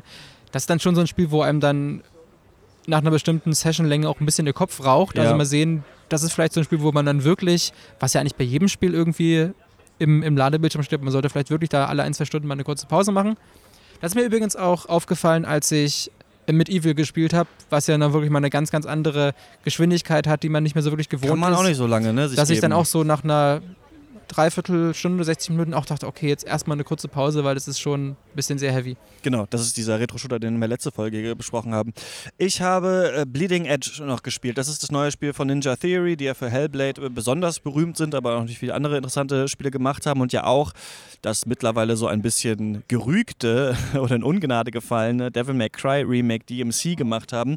Und jetzt haben sie eine Art Hero-Shooter gemacht. Bleeding Edge heißt der und es ist quasi Devil May Cry im Multiplayer oder Overwatch aus Third Person. Wir haben das äh, in so einer Mini-Booth gespielt, äh, 4 gegen 4, nee, 5 gegen 5 war das, glaube ich, mit so einer Person von Ninja Theory noch mit dabei, die so ein bisschen uns geholfen hat und das alles erklärt hat und sowas. Und du wurdest halt da reingeworfen und es gab 15 Charaktere, also das sind fast, glaube ich, die schlechtesten Spiele, die man auf so einer Messe in 20 Minuten anspielen kann, sind solche Hero-Shooter. Weil erstmal kommst du rein, sollst von 15 Charakteren verstehen, ah, das ist der Tank. Und ich spiele sowas ja eh nicht so, ich bin eh nicht so, okay, was mache ich jetzt als Heiler, was mache ich als Tank, das ist für mich nicht, ist bei mir nicht in Fleisch und Blut übergegangen. Äh, dann hast du, hat, hat jeder dieser Charaktere 15 verschiedene Moves und du kannst auch mit so einem Hoverboard da rumfahren und dann spielst du noch so einen Hardpoint-Modus, wo man so verschiedene Punkte halt so einnehmen muss und capturen muss und irgendwie da bleiben muss. Und eigentlich rennst du halt hinterher und gehst dauernd drauf und hast keine Ahnung, was passiert. Das wirkte auf mich ganz kompetent. Ich bin ja eh eher auch in dieser Third-Person-Melee-Action so drin. Ich mag das ja eigentlich ganz gerne. Es hat Bock gemacht. Es sieht aus wie jedes andere Spiel, was so ein bisschen edgy und grungy sein will. Also ob das Rage 2 ist oder Borderlands 3 oder jetzt Bleeding Edge oder Overwatch. So, das ist also gut, ne, ist nicht alles exakt dasselbe, aber für mich ist das alles so ein bisschen das Gleiche. Alle Charaktere haben irgendwelche coolen Namen und bunte, bunte Haare und Regenbogenklamotten an. Ich glaube, das wird floppen, weil diese Art Spiel eigentlich, es gab ja schon mal dieses Anarchy Reigns Spiel, was auch so war, meistens nicht so gut ankommen und ich glaube, es ist echt schwer mit so einem Hero-Spiel. Also es ist keine Lizenz zum Gelddrucken. Die floppen auch gerne mal, wie dieses eine von Bethesda auch. Wie ist das denn nochmal, was sofort äh, verramscht wurde dann auch? Ähm, das ist gleichzeitig mit Overwatch erschienen. Auch ein Hero-Shooter? Mhm. Ja, weiß ich nicht mehr, wie der hieß, aber die Leute können es. Äh, Battleborn, genau. Das war doch Ähm, aber nicht von Bethesda. Ich dachte, es wäre. Naja, weiß nicht, von wem das war. Guck ich gleich nochmal nach. Guck gleich nochmal auf dem Handy nach, wenn du irgendwas erzählst. Ähm, für Leute, die sich vorstellen können, wie das ist, ist das, glaube ich, interessant, sich das mal auszuchecken. Das ist, die gehören jetzt natürlich Microsoft. Das heißt, Microsoft hat hier, wie auch bei Sea of Thieves, glaube ich, einen langen Atem, das weiter zu pushen und immer mal wieder zu platzieren, halt in den Game Passes halt zu verteilen. Dann spielen es Leute vielleicht auch mal an. Ich glaube, an sich hat es nicht so gute Chancen, dass das ein großer Hit wird, aber das kann ich äh, dazu sagen. Was hast du denn noch gespielt? Ich habe äh, die Siedler gespielt. Das ist ja, das wurde ich, letztes Jahr angekündigt und kommt, glaube ich, aber auch erst nächstes Jahr raus. Jetzt konnte ich es zum ersten Mal so wirklich spielen. Letztes Jahr war es nur eine Präsentation. Und da muss ich dazu sagen, ich war halt immer so das Anno-Kind, weil in Anno konnte ich auf Kämpfe verzichten oder sie sogar ganz deaktivieren und ich wu- wusste bei Siedler zumindest immer, dass dort sozusagen Wirtschaft, Warenkreislauf etc. mit Militär-Gameplay irgendwie ineinander greift. Also dass quasi Militär ein, ein wesentlicher Bestandteil der Spielmechanik ist. Und das habe ich immer abgeschreckt, weil mich das halt in, in Anno immer gestört hat, wenn ich da doch kämpfen musste. Ja, Und von dem, was ich jetzt so gesehen habe vom Spiel, ist es natürlich einerseits so genau das, was man von Siedler so erwartet. Man hat da seine Träger und, und Bauarbeiter und Handwerker und die wuseln da rum und machen ihr Ding und, und tragen Bretter von A nach B. Was mich jetzt sehr freut und warum ich jetzt vielleicht dadurch wirklich auch mal einen Zugang zu der Reihe gewinnen kann, ist, dass diese Militärmechanik jetzt im Grunde optional ist. Man kann es einerseits spielen, wie man das gewohnt ist. Man schickt also da seine Soldaten los, die verschieben die Grenze etc. Man kann allerdings auch, das nennt sich jetzt glaube ich Glory System, man kann so Kampfarenen bauen, so Gladiatormäßig, bildet dann einen Champion aus und dann kann man seinen Champion ins gegnerische, ins gegnerische Territorium schicken und der macht dann sozusagen Werbung für diesen Arena-Kampf. Und dann treten in dieser Arena sozusagen Champions beider Völker gegeneinander an und ja, der Gewinner ist dann im Idealfall das eigene Volk. Und wenn man das konsequent macht, immer seinen Champion äh, weiter quasi weiter trainiert und der permanent seine Kämpfe gewinnt, dann ist das gegnerische Volk irgendwann so unzufrieden mit dem eigenen Champion, dass sie dann sozusagen überlaufen. Und das hat den Vorteil, das ist wahrscheinlich insgesamt ein komplexeres System, weil man halt sehr viel dann in diesen, diesen, diesen Trainingsmodus dieses Champions rein investieren muss. Und mhm. das eben auch sehr, allein diese Arenen zu bauen, ist halt sehr ressourcenaufwendig. Der große Vorteil ist aber, dass man dann eben nicht mit dem Militär nicht die gegnerischen Siedlungen irgendwie niederbrennen muss und sie dann neu aufbauen muss, sondern das Volk konvertiert sozusagen. Bisschen wie in Age of Empires dann. Und dann behält man sozusagen alle Gebäude und Ressourcen, die das gegnerische Volk hat. Das heißt, langfristig wird man dann dafür auch belohnt und hat sozusagen einen pazifistischen, oder ich will mal ganz grob sagen, so einen, so einen, so einen Kultureinflussweg gefunden, so wie das, das zum Beispiel in Civilization auch der Fall ist. Da spielen ja so die coolen Kids wie ich auch immer nur auf Kultur und Weltraumsieg und nie auf militärische Expansion. Ja, das habe ich mir sagen lassen, dass das so ist. Okay. Dass das in Siedler so ist? Dass es auch in Civilization so ist. Das ist ja noch das große Genre, bei dem ich nicht weiß, wo ich, wie ich da mal irgendwie mal reingucken soll. Aber ähm, ja. Ich glaube, bei Civilization kann man mit jedem Teil eigentlich gut einsteigen. Ne? Hm, ja. ja, das ist auch. Vielleicht mal, wenn ich mal länger krank bin, dann ist das, glaube ich, so was. Will ich dir nicht sich, wünschen, ich, aber. was man, glaube ich, sich gut äh, reinziehen kann. Ähm, 2K hat Battleborn gepublished. Ich meine Aha. nur, Bethesda hätte auch irgend sowas, aber das wäre das nächste, was ich jetzt googeln müsste. Ich war in der Death Stranding-Präsentation drin von Sony. Das ist auch die, die auf dem Showfloor ist. Da kann man sich anstellen und kriegt eine halbe Stunde Death Stranding-Videos gezeigt. Und ich fand, das war eine kleine Frechheit, denn sie zeigen vier Videos und drei davon wurden in der Opening Night schon gezeigt. Ähm, das sind so Charakter-Trailer. Äh, eins ist diese Gameplay-Szene, in der Norman Reedus da hinpinkelt und einen Auftrag annimmt von Jeff Keighley, der auch im Spiel jetzt drin ist. Und das letzte Video ist ein neues Video, in dem der Charakter, der von Norman Reedus gespielt wird, im Weißen Haus ist und mit einer äh, blonden Frau, ich weiß leider nicht mehr, wie die Schauspielerin heißt, und einem Mann mit so einer Totenkopfmaske redet und da wird quasi erklärt, worum es eigentlich in Death Stranding geht. Und es ist so, dass die äh, USA nach einem Event, das ich auch jetzt nicht näher beschreiben kann, irgendwie so ja in so eine Art postapokalyptische Zivilisation verwandelt wurden. Und diese Frau, die die Präsidentin der USA ist oder werden will, eins von beiden, die hat so verschiedene Siedlungen dann wieder verknüpft irgendwie miteinander. Und dann gab es so ein, so Strands und so ein, so Link zwischen diesen Siedlungen von der einen Küste bis zur anderen Küste. Und es gibt aber am Pazifik eine Stadt, die Edge Knot City, also äh, Kantenknotenstadt heißt, in der es so eine paramilitärische Gruppe gibt, die sie gefangen genommen haben. Und Sie ist nämlich gerade gar nicht im Weißen Haus, sondern sie ist nur so eine Art Hologramm, das telepathisch mit uns reden kann. Und jetzt soll eben der Charakter, der von Norman Reedus gespielt wird, weiß jetzt nicht genau, äh, wie er heißt, aber Daryl äh, von Walking Dead, den Schauspieler kennt man ja, der soll jetzt eben durch die USA reisen und diese Knoten wieder miteinander verknüpfen und diese Strands, wie sie glaube ich heißen, wiederherstellen. Und das scheint das zu sein, was wir jetzt immer in den Gameplay-Szenen gesehen haben. Er läuft da mit diesem Paket rum und mit diesem Baby, Bridge Baby. Das ist irgendwie, das sind so Babys, die von toten Müttern äh, entnommen worden sind aus dem äh, Mutterleib und irgendwie noch so eine Verbindung ins Jenseits haben. Durch diese Babys kannst du irgendwie dann so andere Gegner sehen und so weiter und so fort was für mich da jetzt neu war, ist einmal, dass diese Karte von den USA, die sie gezeigt haben, mit diesen Städten, die verknüpft werden müssen, das war wirklich über die ganzen USA verteilt. Also für mich suggeriert das jetzt erstmal, dass man sich auf der Fläche der ganzen USA, also nicht auf der kompletten Fläche der ganzen USA bewegen wird, aber wahrscheinlich in mehreren verschiedenen Arealen. Und das hieß, wir müssen jetzt von hier bis zum Pazifik, also scheint das eine lange Reise zu sein. Das ist wie so ein Roadmovie es hatte jetzt zum ersten Mal so ein klares Ziel, was ich verstanden habe. Die wird da gefangen genommen, wir müssen die retten und auf dem Weg eben diese Städte verknüpfen. Das war es, was da gezeigt wurde. Das war noch immer so eine kurze Sequenz. Da würde ich Leute vorwarnen, die werden die hundertprozentig in ein paar Tagen auf YouTube stellen. Ich würde mich dafür jetzt nicht zwei Stunden anstellen, um mir YouTube-Videos anzugucken. Finde ich das so ein bisschen Quatsch. Ähm, während ich das angeguckt habe, war übrigens Hideo Kojima gerade auf der Bühne hinter mir und hat Autogramme äh, verteilt und äh, geschrieben. Fand ich ganz witzig, ihn da jetzt mal so zu sehen ja, ist ein Spiel, über das wir alle nichts wissen. Ich habe so leichte No Man's Sky-Gefühle zu Death Stranding, so dass wir alle denken, oh, das wird ganz groß und es wird ganz toll und am Ende läuft man da halt nur rum, verteilt so Pakete und es passiert gar nichts. Könnte natürlich auch sein, dass es der super Marketing-Stand ist und das Spiel ist total komplex und total geil und total vielfältig und wir merken dann, ah geil, dass sie nur so wenig gezeigt haben. So ein bisschen so Witcher, ähm, Cyberpunk-mäßig oder so. Äh, gut, ich weiß ja nicht, wie Cyberpunk wird, aber so wie man sich das vorstellt. Ja. Ich werde spielen, ich finde es interessant hätte man jetzt schon mal Presse spielen lassen können, finde ich so ein bisschen. Also wenn das in ein paar Monaten rauskommt. November kommt es, glaube ich, raus. Genau.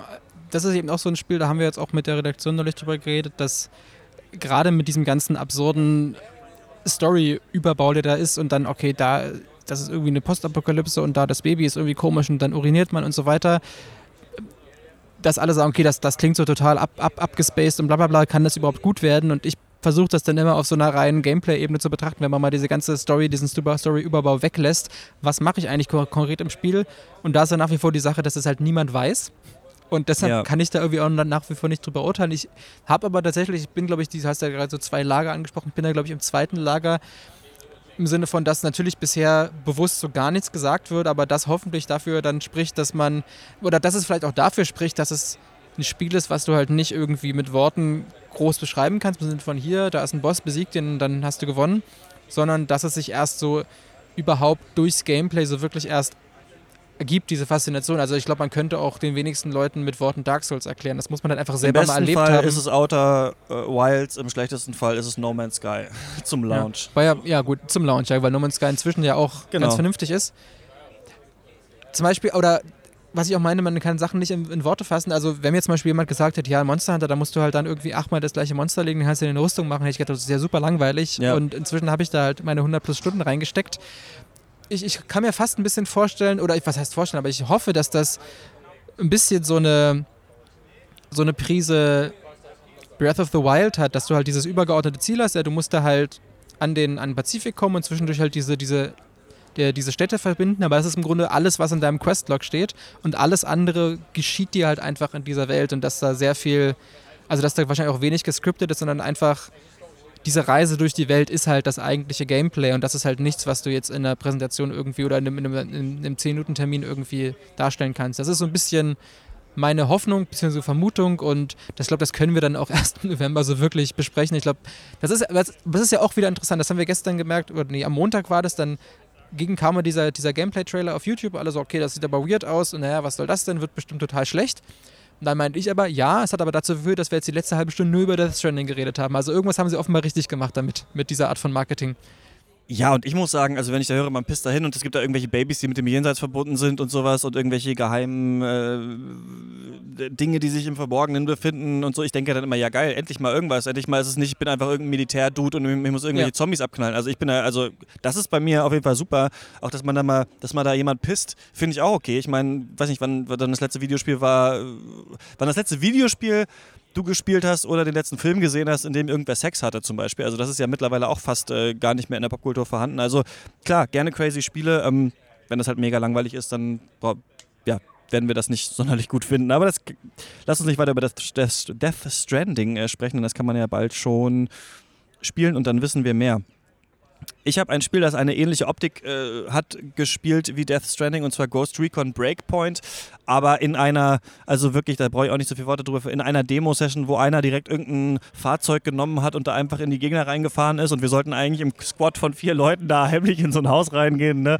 Und das wurde uns nicht, ich bin ja, ich bin ja sehr dafür, dass einem nicht alles immer mit Object-Markern angezeigt wird in solchen Maps aber für so eine 20-Minuten-Demo wäre es ganz gut gewesen, wenn wir gewusst hätten, wo das Haus ist. Also neben mir stand halt immer so ein Ubisoft-Typ, der gesagt hat, ja, der müsste so ein bisschen rechts und ein bisschen da hinten. Und wir waren halt vier Leute und wussten, ach, dann ist es abgeschmiert noch. Dann ist es erst noch abgeschmiert, dann mussten wir alle einen PC weiter aufrücken. Und ja, ist ein großes ne, Ubisoft äh. Bei Ghost Recon ist mir ja wieder eingefallen, ist ja so, dass wenn du zielst, du dann in der Ego-Sicht bist. Also wenn du über Kimmer und Korn zielst, äh, bist du in der Ego-Sicht, obwohl es sonst Third Person ist. Finde ich eigentlich ganz clever, so Shooter mit ähm, Third Person Stealth zu verbinden. Es sieht atemberaubend aus, Flora und Fauna. Also als wir uns da auf dieses Anwesen bewegt haben, sind da auch Wildschweine durchgerannt und so und es sah wirklich toll aus. Aber ansonsten war das äh, sich hinknien, Gegner markieren, von hinten einen ausschalten, jemand schickt eine Drohne drüber. Also wirklich das, was man bei Ubisoft schon 100.000 Mal gespielt hat. Mehr kann ich dazu nicht sagen. Ich werde es nicht spielen, aber ja, für alle, glaube ich, die so auf Military Shooter stehen, ist das, glaube ich, cool. Und das letzte äh, war ja mega erfolgreich. Wurde von der Kritik ja so ein bisschen gescholten. Wildlands ist ja, glaube ich, eins, ich glaube, na, mit Far Cry 5, das auch gescholten wurde oder nicht so super positiv besprochen wurde und auch so erfolgreich war. Also ich glaube, die wissen schon, was sie für ihre Zielgruppe da machen. Ich finde es ganz angenehm, dass es nicht in so einem realen Konflikt ist wie ähm, Wildlands, sondern diesmal in so einer, ja, so einer so ein bisschen ausgedachten Inselwelt. So ist, glaube ich, ganz clever war, glaube ich, auch bitter nötig, nachdem sie ja da, das war ja einer auch der großen Diskussionspunkte bei Wildlands, dass die sich da, äh, sag ich mal, keine Freunde gemacht haben, so wie sie da mit dem Setting umgegangen sind. Und mit vier Kumpels, ey, macht das bestimmt mega, mega Spaß. Also darum zu rasen und da die Leute abzuknallen, das glaube ich schon. Ähm, kleiner Indie-Tipp, oder lass mich mal hier kurz so zwei Indie-Tipps äh, sagen. Creature in the Well, ich weiß nicht, ob du davon schon mal Gameplay gesehen hast. Nein. Das ist so eine Mischung aus Hyper Light Drifter und Pinball. Pinball. Also du bist äh, so ein Ritter mit einem Schwert. Das hat so ganz schöne schwarze Schattierungen. Also das ist in so ähm, eher so gesättigten Farben gehalten, in so Ocker und in dunklem Blau und so. Und hat das ganz viele so sch- dunkelschwarze Schattierungen. Die Entwickler meinten selber, das ist eigentlich, weil sie dann weniger Aufwand haben, aber dadurch hat das so einen ganz tollen gezeichneten Stil. Und du läufst durch so ein Höhlensystem und es fliegen immer so Bälle auf dich zu. Und du kannst, indem du deinem Schwert schwingst, mit einer Taste diese Bälle so aufheben und aufladen und dann zurückschießen. Dann fliegen die wie so Pinball-Bälle durch so ein System. Du hast ja auch diese Flipper, nicht diese Bumper, sondern diese Dinge, an, die, an die so eine Flipperkugel halt immer ranknallt. Ne? Und je öfter dieser Ball da rangeknallt ist, ähm, desto mehr laden die sich auf und fahren sich irgendwo in den, in den Boden und du kriegst dann Energie. Und du brauchst immer eine bestimmte Art von Energie, um in den nächsten Raum reinzukommen. Und es hat so ein bisschen so eine Zelda-mäßige Exploration und so. Und das wird richtig anspruchsvoll. Also dann gibt's ein, also was du halt bei Flipper ja nie hast, oder bei Pinball, Pinball sagt man, ne? Flippern und Pinball. Pinball. Pinball finde ich auch gut. Ist ja, dass du ja nie dich selber bewegen musst zum Ball. Und das ist halt da anders. Also du kannst da halt auch ausweichen. Da gibt es quasi so äh, Turrets, die du abschießt und die schießen dann aber auch den Ball wieder zurück auf dich und dann musst du halt wieder diesen Schild aufbauen, um diesen Ball wieder aufzunehmen. Und am Ende hatte ich, war da so ein Bosskampf gegen so ein riesiges Skelett, wo dann, wo du wirklich dann auch immer dich bewegen musstest, sehen musst, wo der Ball ist und dann versuchen auch immer wieder alles abzufangen. Und zwar so ein bisschen Doom Eternal-mäßig, dass du wirklich so richtig da drin warst. Und das haben sie jetzt auf dieser Indie-World-Sache von Nintendo angekündigt und das kommt am 6.9., glaube ich. 6.9. oder 26.9. Also ist schon bald, kommt bald schon auf die Switch. Fand ich richtig geil. Fand ich eine richtig geile Idee. Ähm, ist ein Tipp von mir. Creature in the Well. Was hast du noch gespielt? Eine positive Überraschung für mich war Darksiders Genesis. Ich bin ja generell ein Darksiders-Fan, das hatten wir ja auch schon mal besprochen. Ich mochte auch durchaus den dritten Teil, der ja etwas Ja, auch äh, strittiger war. Und Darksiders Genesis ist jetzt ein sozusagen ein Spin-off und viele haben halt so die Screenshots gesehen und dachten, okay, das ist jetzt halt irgendwie so ein Diablo-Klon. Ja, genau. Und tatsächlich ist das halt genau nicht. Es ist im Grunde, man kann es vielleicht am ehesten vergleichen mit diesen Tomb Raider Spin-offs, Ja, die es mal gab. Es gab Temple auch of diese Osiris und Genau, diese, diese isometrischen. Ja. Das ist im Grunde eine, in Anführungsstrichen, vollwertige Darksiders-Erfahrung, also auch von, vom Story-Umfang und so. Und es sind halt wirklich lineare Level mit, mit, mit Rätseln und so weiter, die man durch, dadurch läuft und, und Bosskämpfen. Und es ist tatsächlich einfach so, dass das grob das bekannte Darksiders-Gameplay halt umgemünzt auf eine isometrische Sicht, inklusive, auch Platforming und so weiter. Und ich finde es nämlich auch spannend, gerade im Vergleich zu Diablo 3, dass diese Level auch eine Vertikalität haben. Okay. Es kann so durchaus passieren, dass du dann mal auf irgendwelche Felsen hochkletterst und dann dich da irgendwo lang schwingst. Du kannst auch, hast auch einen Doppelsprung und bei bestimmten Abgründen hast du dann, kannst du auch deine, deine so Schwingen aus, ausfahren und dann gleitest du da so lang. Was zum Beispiel dazu führt, dass du dann dadurch, dass du dich plötzlich auf einer anderen Höheebene befindest, kannst du plötzlich in Level-Ecken gucken, die du auf dem, sag ich mal, auf, der, auf dem Ground-Level gar nicht sehen könntest. Dadurch findest du dann wieder Secrets und so. Das ist eigentlich ganz clever gemacht.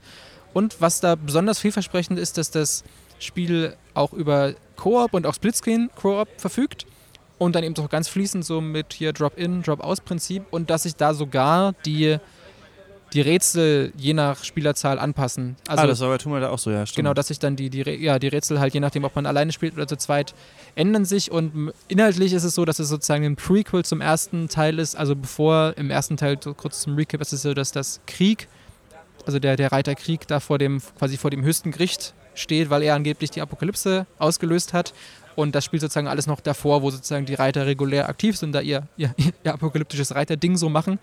Und sozusagen Krieg auch noch relativ Man jung. spielt da denn den, jetzt auch den vierten, ne? Wrath, oder? Oder äh, Fury, oder wie heißt der? Äh, Strife. Strife. Siehst du, Fury war der letzte Teil, ne? Genau, Fury war im dritten Teil und genau jetzt spielt man, weil es halt ein Koop-Spiel ist, sowohl War als auch Strife und man kann im Single oder man kann gerne auch im Koop kann man jederzeit zwischen beiden Charakteren wechseln und genau im Koop ist es dann halt so, dass dann im Idealfall sozusagen immer die beiden entsprechend aufgeteilt sind und der hat dann natürlich auch Strife wieder ein ganz eigenes Gameplay, während der War eher so der, der Tank-Charakter ist, der halt, der ist halt sehr buff, der hält viel aus, der hat sein Aber die anderen Schwert. kann man dann auch spielen. Die anderen beiden nicht, also Death und Fury nicht, sondern Okay. in dem Fall wirklich nur, weil es ist quasi auch ein bisschen so eine, einerseits eine Vorgeschichte zu War, weil man ihr ihn primär aus dem ersten Darksiders kennen und jetzt wird es da quasi erzählt, wie er zu dem Charakter aus dem ersten Darksiders geworden ist, weil ein bisschen die Formulierung war dann, der, der Entwickler war so ein bisschen, ja, when we meet War in Darksiders 1, he has seen some shit, now we're gonna figure out what that is. Okay. Dass, dass er wohl sozusagen jetzt in Genesis, wenn man ihn kennenlernt, dass er deutlich jünger und quasi noch ein bisschen ich hätte jetzt, wollte jetzt grünäugiger sagen. Ah, du weißt, was ich meine. Grün hinter den Ohren? Genau, ein bisschen. Oder, nee, das ist auch falsch, ne? Aber Greenhorn. sozusagen, noch, er ist halt noch ein bisschen unerfahrener und halt jünger. Blauäugiger ist, glaube ich, das Wort. Ja, das stimmt. Genau, aber jetzt kann man eben zum ersten Mal, er wurde ja in, in Darksiders 3 auch schon angeteased, er kam zumindest in, Zwischen, zumindest in Zwischensequenzen vorbei, jetzt kann man zum ersten Mal auch Wrath spielen. Nein, nicht Wrath, fuck. Äh, Strife. Wrath hieß es nämlich eigentlich, ne? Nein, nein, nein Wrath ist sozusagen die Ressource, die man hat. Also jeder der Reiter hat so Wrath-Fähigkeiten und wenn sie halt genug Wrath oder Zorn gesammelt haben, dann können sie so Spezialfähigkeiten machen. Genau, und Strife ist halt ist halt so ein Ganzlinger. Der hat halt auch, auch so ein paar Nahkampfangriffe, aber in erster Linie ist er halt sozusagen, kann man vielleicht ganz grob mit dem Dämonenjäger aus Diablo 3 vergleichen.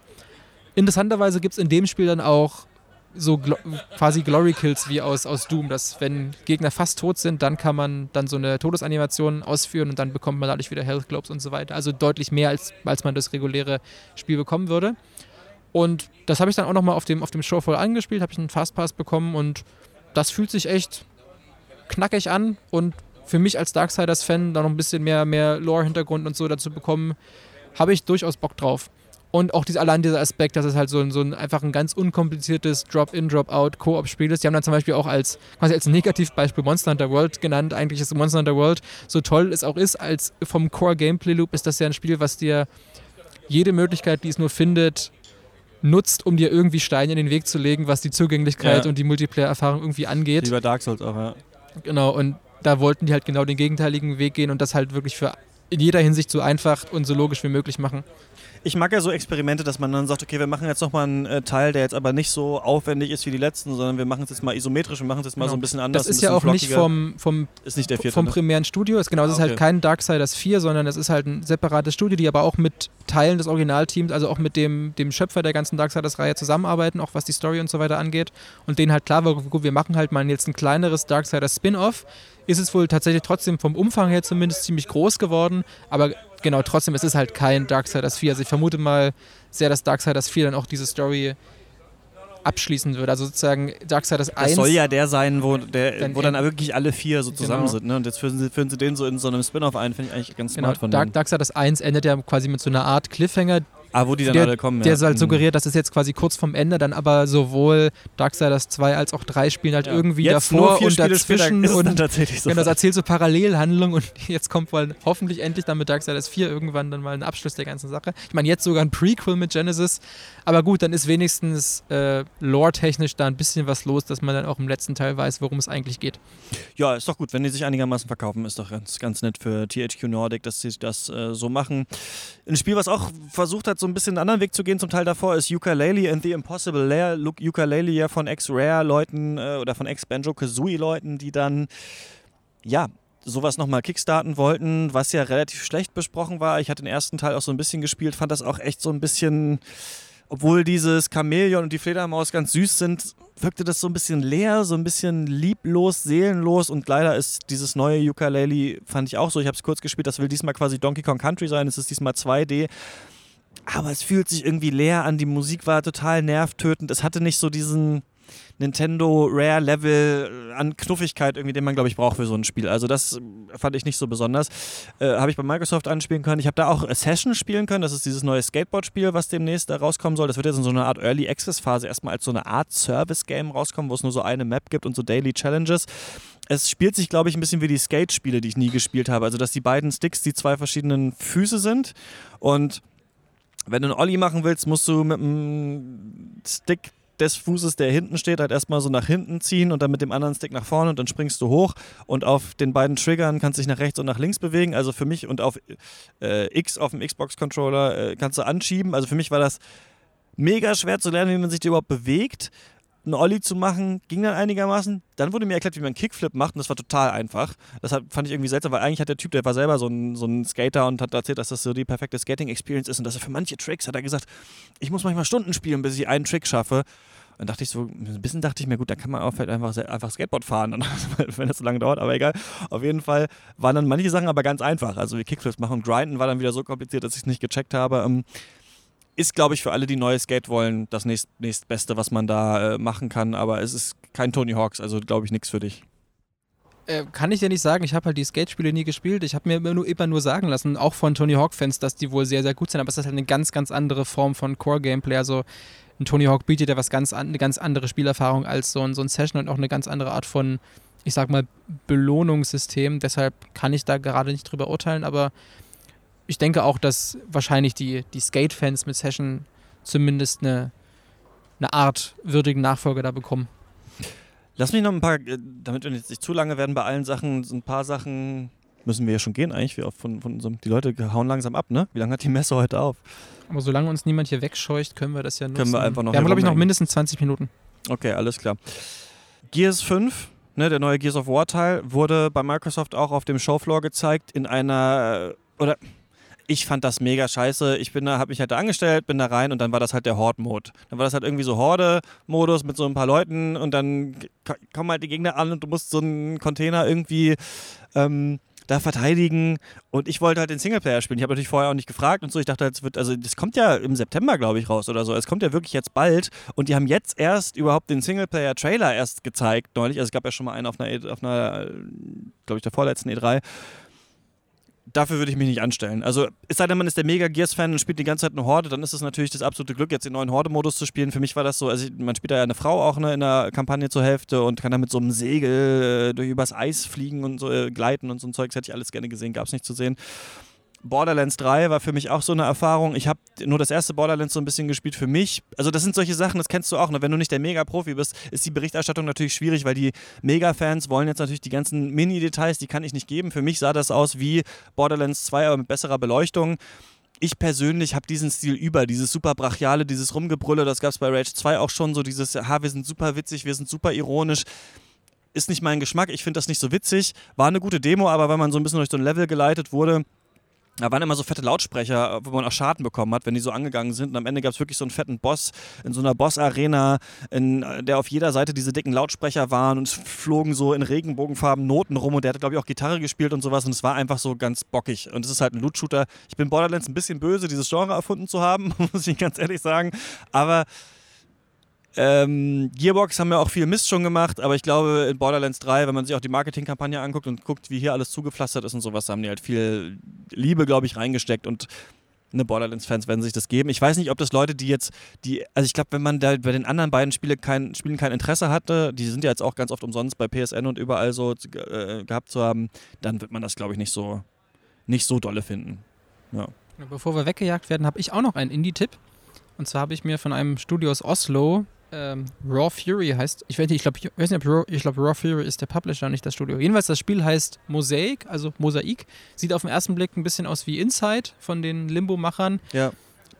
Ist aber dann doch nochmal eine andere Erfahrung. Es ist halt, man ist so sozusagen dann, ist glaube ich auch interessant an diesem Aspekt, so Depressionen in Spielen, dass man so, so ein Typ ist, der halt in so einem ganz monotonen, grauen Tagesablauf ja. gefahren ist. Du musst halt wirklich auch so ganz tedious irgendwie dem, aus dem Bett aufstehen, du musst dir einzeln irgendwie dann das Gesicht waschen, die Haare richten und so musst du diese ganzen, diese Sachen, wo wahrscheinlich auch wirklich depressive Menschen sich sozusagen jedes Mal so ritualmäßig dazu zwingen müssen, diese Sachen überhaupt auszuführen, musst du halt machen.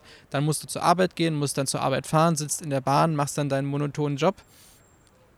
Hast aber dann unter anderem so Aspekte, dass er dann immer wieder so in so Tagträume verfällt und da halt, oder dann zumindest so diesen, diesen Alltag auf irgendeine Art und Weise abstrahiert, dass dann zum Beispiel dieser, dieser Weg zur Arbeit wird dann plötzlich in so einer Traumsequenz zu so, so einem Fließband, dass er quasi mit ganz, ganz vielen anderen Menschen auf einem Fließband mhm. steht und dann dahin gefahren wird und auch gar keine Möglichkeit hat, da auszubrechen. Dann wird er zu so einem, wie in seiner Wiener Fabrik, zu so einem Paket verarbeitet, dass er quasi auch nur ein Produkt dieses ganzen, dieser ganzen Masch Maschinerie okay. ist und so weiter. Solchen, so ein Aspekt steckt da drin.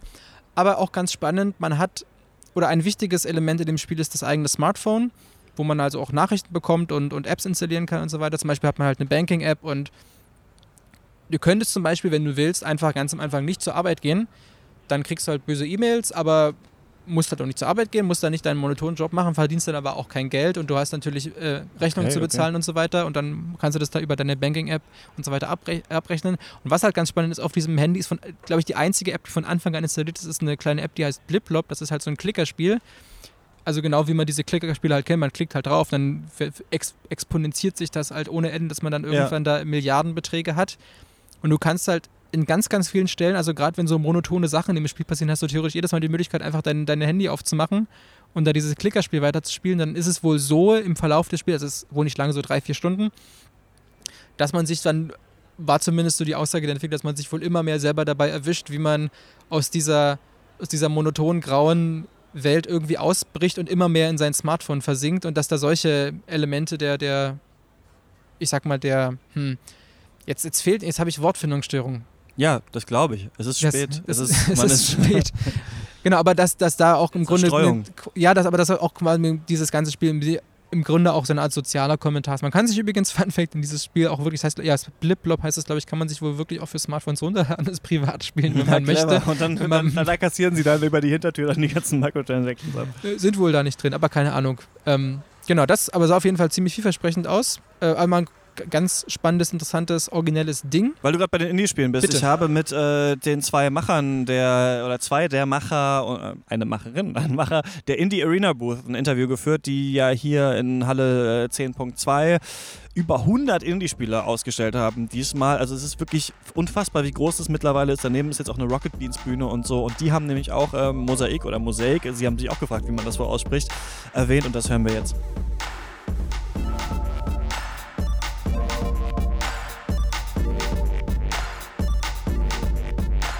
Und ich bin jetzt hier mit Tino und Valentina von der Indie Arena Booth. Ihr sitzt rechts und links neben mir, deswegen muss ich euch jetzt hier nacheinander begrüßen. Hallo Valentina. Hallo. Hallo Tino. Hallo. Wir sind hier in der prallen Sonne. Es riecht ein bisschen nach Pisse, wo wir hier draußen sind. Äh, wie geht's euch? Wie ist eure Messe bisher? Ja, ansonsten ganz gut. Aber die Sonne ist auch schön. Ja. ja. Viel Stress? Nee, es geht eigentlich. Also viel Entspannung. Wir haben ja ganz viele tolle Spiele, die die Entwickler dann alle ganz toll präsentieren und wir stehen daneben und sagen genau. Ja. Genau, so ist es. Ähm, das ist ja total krass, wenn man diese Indie Arena Booth so beobachtet hat die letzten Jahre. Ich habe das Gefühl, heute ist es schon wieder doppelt so groß wie im letzten Jahr. Dann hat Rocket Beans auch eine Bühne sogar da daneben, ne, wo die Entwickler interviewt werden und so weiter. Wie ist da so der Stand? Wie ist das so krass gewachsen? Ja, wie das passieren konnte, weiß ich auch ehrlich gesagt nicht ganz so genau. Ähm, aber wir sind in diesem Jahr, sonst waren, letztes Jahr waren wir 1000 Quadratmeter, dieses Jahr haben wir 1500, weil wir tatsächlich, wir haben ja immer so ein bisschen Festival-like Atmosphäre auf der Indie Arena Booth. Also es gibt bei uns nicht nur Spiele zu spielen, ähm, sondern wir haben auch so, wir machen so ein Happening da draus. Wir haben ein Streaming-Studio, wir haben eine Multiplayer-Area jetzt, wir haben für unsere Entwickler eine eigene kleine Pitching-Area eingerichtet. Ähm, und der Bedarf ist halt eigentlich einfach da, äh, dass man sich auf der Gamescom gut präsentieren kann und den bieten wir den Leuten halt. Wie das passieren konnte, dass wir das machen, weiß ich gar nicht so genau. Ich glaube, es liegt daran, dass äh, die Indie Arena Booth ja auch ein gewachsenes Projekt ist. Seit sieben Jahren sind wir auf der Gamescom und es ist ähm, ja ursprünglich von Entwicklern selber ins Leben gerufen worden. Jetzt haben wir das ein bisschen professionalisiert noch über äh, die Jahre. Genau, es ist einfach ein gewachsenes Projekt. Äh, wer ist denn wir? Wer seid ihr? Äh, Wir sind Supercrowd Entertainment äh, und wir machen jetzt die Indie Arena Booth. Wir haben noch eine eigene Messe, das ist die Mac in Erfurt. Da kann Tino aber mehr zu sagen. Äh, genau. Das ist doch so eine Influencer-Geschichte. Sag doch mal. Ja, da sage ich da mal was dazu. Die Mac in Erfurt ist eine Community-Messe, wo sich alles um die Themen Cosplayer, Anime, Manga, Japan, Influencer dreht. Und da ist es uns besonders wichtig, dass das alles auf Augenhöhe stattfindet. Also wir verlangen keine versteckten Gebühren für irgendwelche Autogramme, es gibt keine Absperrgitter, sondern Muss nicht 50 Euro zahlen, um mit Lara Loft ein Foto zu machen. Gar nicht. Lara Loft ist. Nein, da, das gibt's komplett, weil wir halt wirklich dieses. Die, die Mac ist eine Messe, wo Leute sind, die Bock auf Themen haben und andere Leute treffen, die auch Bock auf die Themen haben. Was sie sonst so in ihrer Freizeit treiben oder beruflich machen, ist völlig egal. Es ist halt einfach eine Community-Messe von Fans für Fans. Und das meinen wir halt auch wirklich ernst. Das ging halt wieder jetzt so super floskelhaft, aber wir meinen es halt wirklich ernst. Es gab jetzt auch neulich wieder diese Diskussion, ob Arnold Schwarzenegger auf eine große Con in Deutschland kommen soll, wo dann abgestimmt werden musste, ob 849 Euro für ein Foto zu viele, so ob das noch okay ist, wo wir uns Okay. halt denken, okay, das geht nicht, das hat nichts mit Fans zu tun, das ist halt einfach nur so eine Fanabzocke und wir wollen halt einfach ein geiles Happening bieten, weil wir selber immer gemerkt haben, was uns an einzelnen Messen stört und das lassen wir da halt einfach weg. Also es gibt kein überteuertes Essen, was scheiße schmeckt, es gibt keine ewig langen Warteschlangen, es gibt keine reinen Werbeveranstaltungen, wo du nicht wirklich irgendwas zocken kannst oder wo du nur einen kleinen Trailer zu sehen kommst. Wir wollen halt all das, was wir selber gerne auf Messen sehen wollen, machen und da uns das keine Messe geboten hat, haben wir halt selber eine ins Leben gerufen. Und das war letztes Jahr zum ersten Mal und dann jetzt, ähm, dann hat das die Indie Arena Booth gesehen und sich gedacht, geil, mach doch auch mal hier unseren Stand noch ein bisschen geiler. Nee, also der Supercrowd betreibt sowohl die Mac als auch die Indie Arena Booth und die Indie Arena Booth ist auch auf der Mac zu Besuch und hier ist halt, hier spielt halt die Indie Arena Booth die Hauptrolle. Und weil wir eben schon mit diesen sieben Jahren, also vor sieben Jahren hat es mit zehn Spielen auf 40 Quadratmetern angefangen, jetzt sind es 108 auf 1500 Quadratmetern. Und um ein ganz plakatives Beispiel zu bringen, das ist krasser gewachsen als der Aktienkurs von Netflix dann in den letzten Jahren. Und obwohl wir so krass gewachsen sind, also ich finde es auch immer wieder, ich bin auch hier angekommen und dachte so, der Stand ist ganz schön groß. Dann bin ich so über diesen Teppich gelaufen, weil ich dachte, das wäre der nächste Stand, habe ich gemerkt, okay, das gehört ja auch noch zu uns. Also echt, So ging es mir auch, ja. das ist echt wahnsinnig groß. Und trotzdem hatten wir wesentlich mehr Einreichungen, als wir Spiele überhaupt annehmen konnten. Also das zeigt auch noch, dass da wesentlich noch mehr Bedarf da ist, dass wir noch weiter wachsen können, noch geilere Sachen machen können, noch viel mehr Länder an unsere Stände, an unseren Stand holen, die halt so fünf, sechs einzelne Spiele zeigen. Wir haben halt jetzt Australien am Stand, die Spiele zeigen und mit einer eigenen Delegation da sind. Dann haben wir in der Afrika, die dieses Megaspiel gemacht haben, 15 Nationen. 15 Teams haben ein Spiel entwickelt, ein Jahr lang und daraus ist was richtig Geiles entstanden, was man sich bei uns anschauen kann. Sowas hätte ich halt perspektivisch gern noch mehr, dass man auch zeigt, was für eine Abwechslungsreichtum, was für eine Bandbreite in anderen Ländern einfach stattfindet. Also es geht gar nicht jetzt nur darum, so die deutsche Indie-Szene zu präsentieren, sondern auch ähm, andere Länder, andere Kontinente. Du hast ja gerade auch so ein Panel moderiert. Ich war auch da zu Enter Africa, das ist vom Goethe-Institut, oder? So ein Projekt gewesen, dass so ganz viele verschiedene Entwicklerinnen aus verschiedenen Ländern dann halt zusammen Spiele machen und das dann so in eins gepackt wird, ne? Genau, und das Goethe-Institut war da mehr so Neudeutsch Enabler. Also wir haben quasi das ganze Infrastruktur gestellt. Also man konnte dann natürlich die Goethe-Institute vor Ort nutzen. Die haben ein bisschen sich um Prozesse gekümmert. Aber alles, was innerhalb des Projekts entstanden ist, kam ja direkt von den einzelnen Teams. Also Goethe-Institut hat da keinen Einfluss drauf genommen, sondern eher gesagt, hey, wir finden das gut, wir verstehen eure Vision, wir wollen das fördern und haben das einfach unterstützt.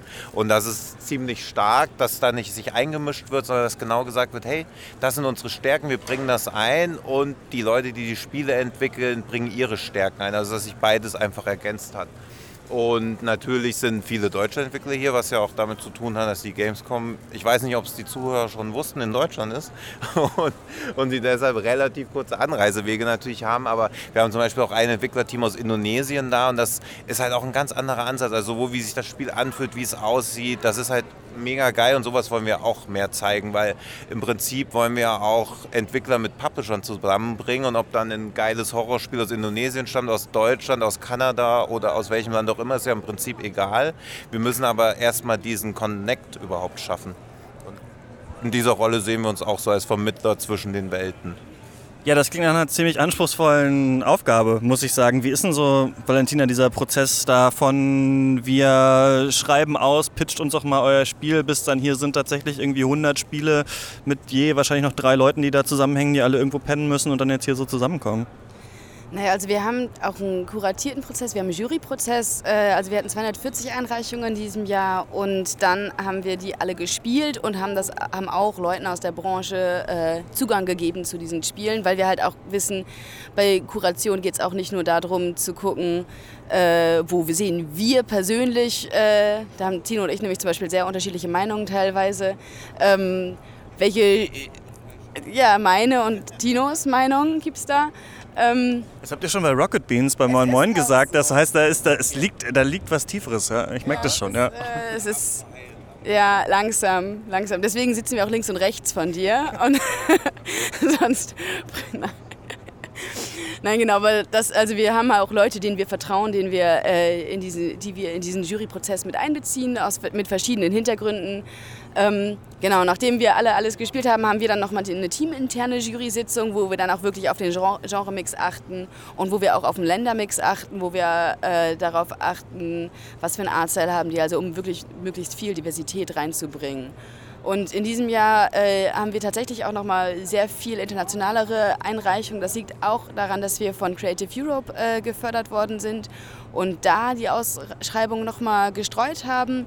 Und natürlich auch, wir haben äh, Utomic als Partner und die haben äh, für alle Entwickler der Small Booths und der Arcades die Preise um die Hälfte reduziert und es gab sogar die Chance, ähm, dass äh, Utomic äh, die ganze Bude finanziert für die. Und da haben wir dann nochmal Leute mit dabei, die sich sonst so einen Gamescom-Aufenthalt auch womöglich gar nicht leisten können. Also das ist echt richtig cool gewesen. Okay, was kostet ein Stand normalerweise? Jetzt so ein kleiner, kleiner PC mit Anspielmöglichkeit? Ähm, wir äh, stellen ja tatsächlich nicht nur die Wände oder so, sondern wir stellen die Prints, wir stellen die Hardware und auch unsere ganze Pressepower. Ne? Also bei uns kommen auch die ganzen Streamer und die Influencer halt alle her, spielen was. Und, so ein, und, und ich. Und du. Na, du bist ja doch dann mit einbezogen, dachte ich. Ne? Ähm, naja, auf jeden Fall, das kostet eine Small Booth, kostet normalerweise 1800 Euro, eine Arcade 2000 und die Big Booth, wo man dann selber dekoriert und alles, ähm, da, die kostet 3600 Euro. Das sind, sind wir aber immer noch günstiger als äh, so die Messepreise. Die Spiele sind ja in total unterschiedlichen Stadien. Ne? Also manchmal komme ich zur Indie Arena Booth und spiele irgendwas, wie zum Beispiel letztes Jahr war das äh, The Gardens Between zum Beispiel, was schon dann in, weiß ich nicht, drei Wochen danach rausgekommen ist, schon komplett fertig war, super gepolished war, was ich schon mal in der Nintendo Direct irgendwie gesehen hatte und dachte, ah, voll interessant. Und manchmal spielt man aber auch irgendein Spiel, es war so ein Frankenstein-Spiel von Arte, glaube ich, im letzten Jahr, wo, ich, wo es, da gab es irgendwie so zwei Bildschirme. Hm? Das haben wir wieder da, äh, The Wanderer, Frankenstein. Genau, genau. Und da, da war das halt letztes Jahr, dieses Jahr habe ich noch nicht gespielt, muss ich mir nachher mal nochmal angucken. Äh, war das so, okay, da gab es halt zwei Bildschirme, da konnte man sich durchklicken und dann war das fertig. Und man dachte sich danach so, okay, ja, coole Idee, aber ich weiß eigentlich gar nicht, was genau mich da irgendwann dann in Jahren, vielleicht wenn es fertig ist, erwartet. Wie, wie fertig muss denn so ein Spiel quasi sein, damit es hier sein darf? Ja, äh, das ist tatsächlich auch unterschiedlich. Also wir achten da auch auf den Mix. Es gibt Spiele, die sind auch schon released tatsächlich. Es gibt äh, Spiele, die sind wirklich noch in einer sehr prototypigen Phase und es geht einfach darum, um das Potenzial, was wir sehen in den Spielen. Also wir haben zum Beispiel ein Team aus Hamburg dabei, äh, die waren schon mit uns auf der Dreamhack. Ähm, Out of Place heißt das und die suchen zum Beispiel gerade aktiv nach Funding, um ihren Prototyp äh, ja auch äh, zu einem Spiel, einem richtigen umsetzen zu können. Und in dem Spiel sehen wir zum Beispiel sehr viel Potenzial. Das ist ein super Team, die kennen wir auch. Ähm, und wir begleiten die jetzt schon seit Anfang des Jahres ein bisschen mit. Wir haben die in unserem Stream gefeatured. Und bei solchen Projekten ist es auch so, dass wir dann, okay, sehen, okay, die Leute sind cool, die schaffen das. Auf jeden Fall, denen trauen wir das zu, die wollen wir ein bisschen pushen und die haben einen guten Prototypen. Also man kann halt, äh, und dann kann man auch zu uns mit einem Prototypen kommen. So. Das ist tatsächlich Sonst wollen wir natürlich auch, dass, Leute, dass es für die Leute sehr viel bringt. Also wir haben auch Einreichungen, wo wir sehen, okay, die sind in einer sehr prototypigen Phase, wollen im nächsten Jahr aber releasen und dann denken wir, okay, nee, dann kommt lieber nächstes Jahr vor dem Release, das bringt euch mehr. Also da achten wir auch so auf sozialer Ebene tatsächlich ein bisschen drauf. Ich glaube, wir übernehmen halt alles außer der wirtschaftlichen Prüfung. Das muss halt quasi wirklich ein Publisher, der dann Interesse hat an dem Spiel, schauen, ob er denkt, hey, das kann sich eine Million Mal verkaufen oder 100.000 Mal. Wenn wir aber denken, das ist ein mega geiles Spiel, das wird überall super gute Reviews bekommen, aber wir denken, das braucht einfach mehr Aufmerksamkeit, dann zeigen wir das auch. Was sind so eure Highlights? Wir kommen wahrscheinlich mit der Folge Freitag raus, dann können die Leute ja noch einen Tag hier rumstreunern. Was sollte man sich da auf jeden Fall anschauen? Na Valentina, jetzt kommt noch der Punkt, wo du dein Spiele empfehlen kannst. Deswegen lasse ich es dir übrig. Das finde ich nämlich aber auch gut. Also ich glaube, das ist so unsere größte Empfehlung. Dann mag ich noch, ich kann es immer nicht aussprechen, deswegen sage deswegen sag ich so, als ob, ich's, als ob ich mich drüber lustig machen würde. Tuhuna Nights hat also es ist ein Metroidvania und so eine Mischung aus Metroidvania und Bullet Hell, aber ist extrem motivierend, hat auch auf Steam, glaube 95% positive Wertung, das mag ich sehr, sehr gern. Resort finde ich auch vielversprechend, das konnte ich auch noch nicht so lange spielen, weil es ja auch eher ein ruhigeres Spiel ist. Dann mochte ich Anhört sehr, sehr gern.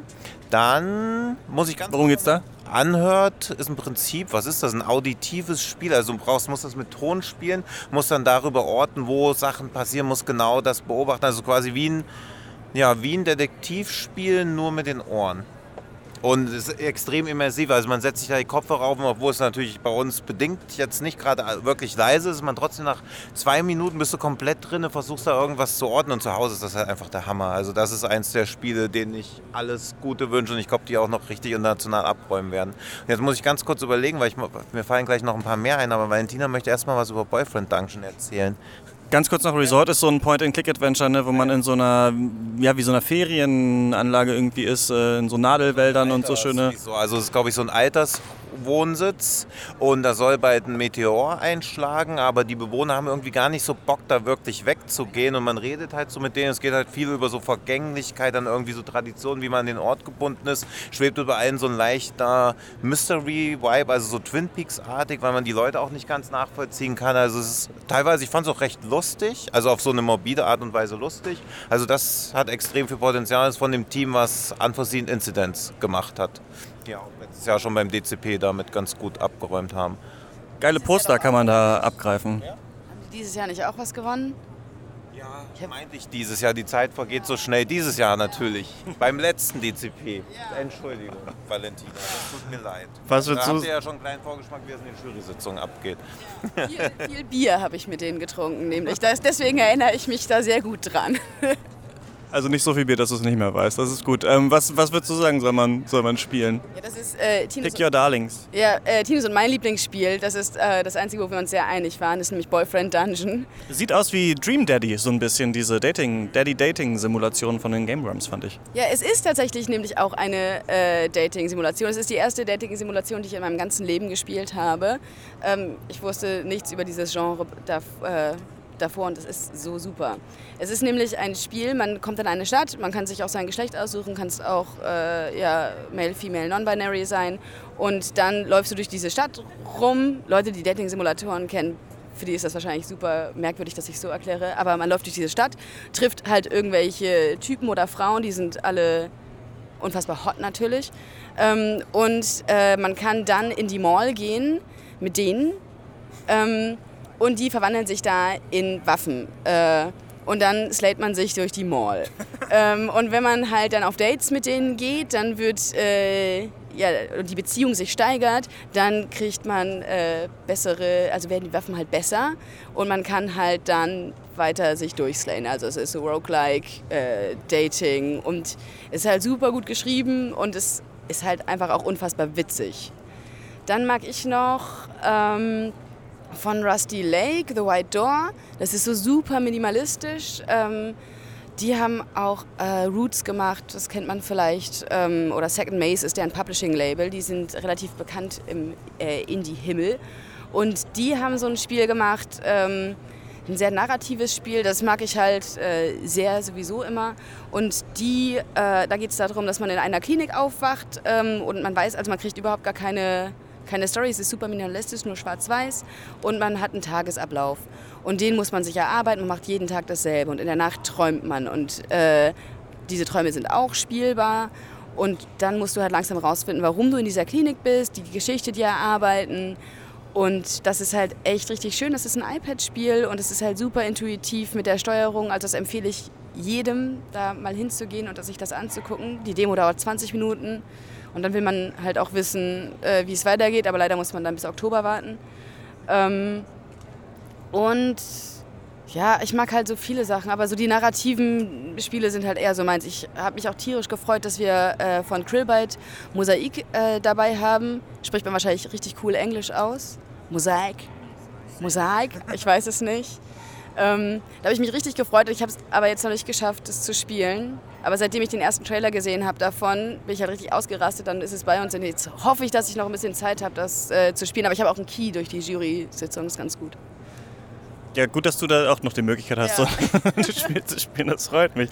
Valentina und Tino, vielen Dank, dass ihr mit mir über äh, die Indie Arena Booth gesprochen habt. Viel Erfolg noch ja, für diese Gamescom und dann auch für die ja, nächsten Jahre. Ja, vielen Dank. Dann sehen wir uns ja spätestens 2020 wieder hier. Hoffentlich riecht es dann auch immer noch nach Pisse. Dachte ich. Ja, wir sehen uns ja auf der Mac, ne? Natürlich, natürlich. Bis zur Mac. Tschüss.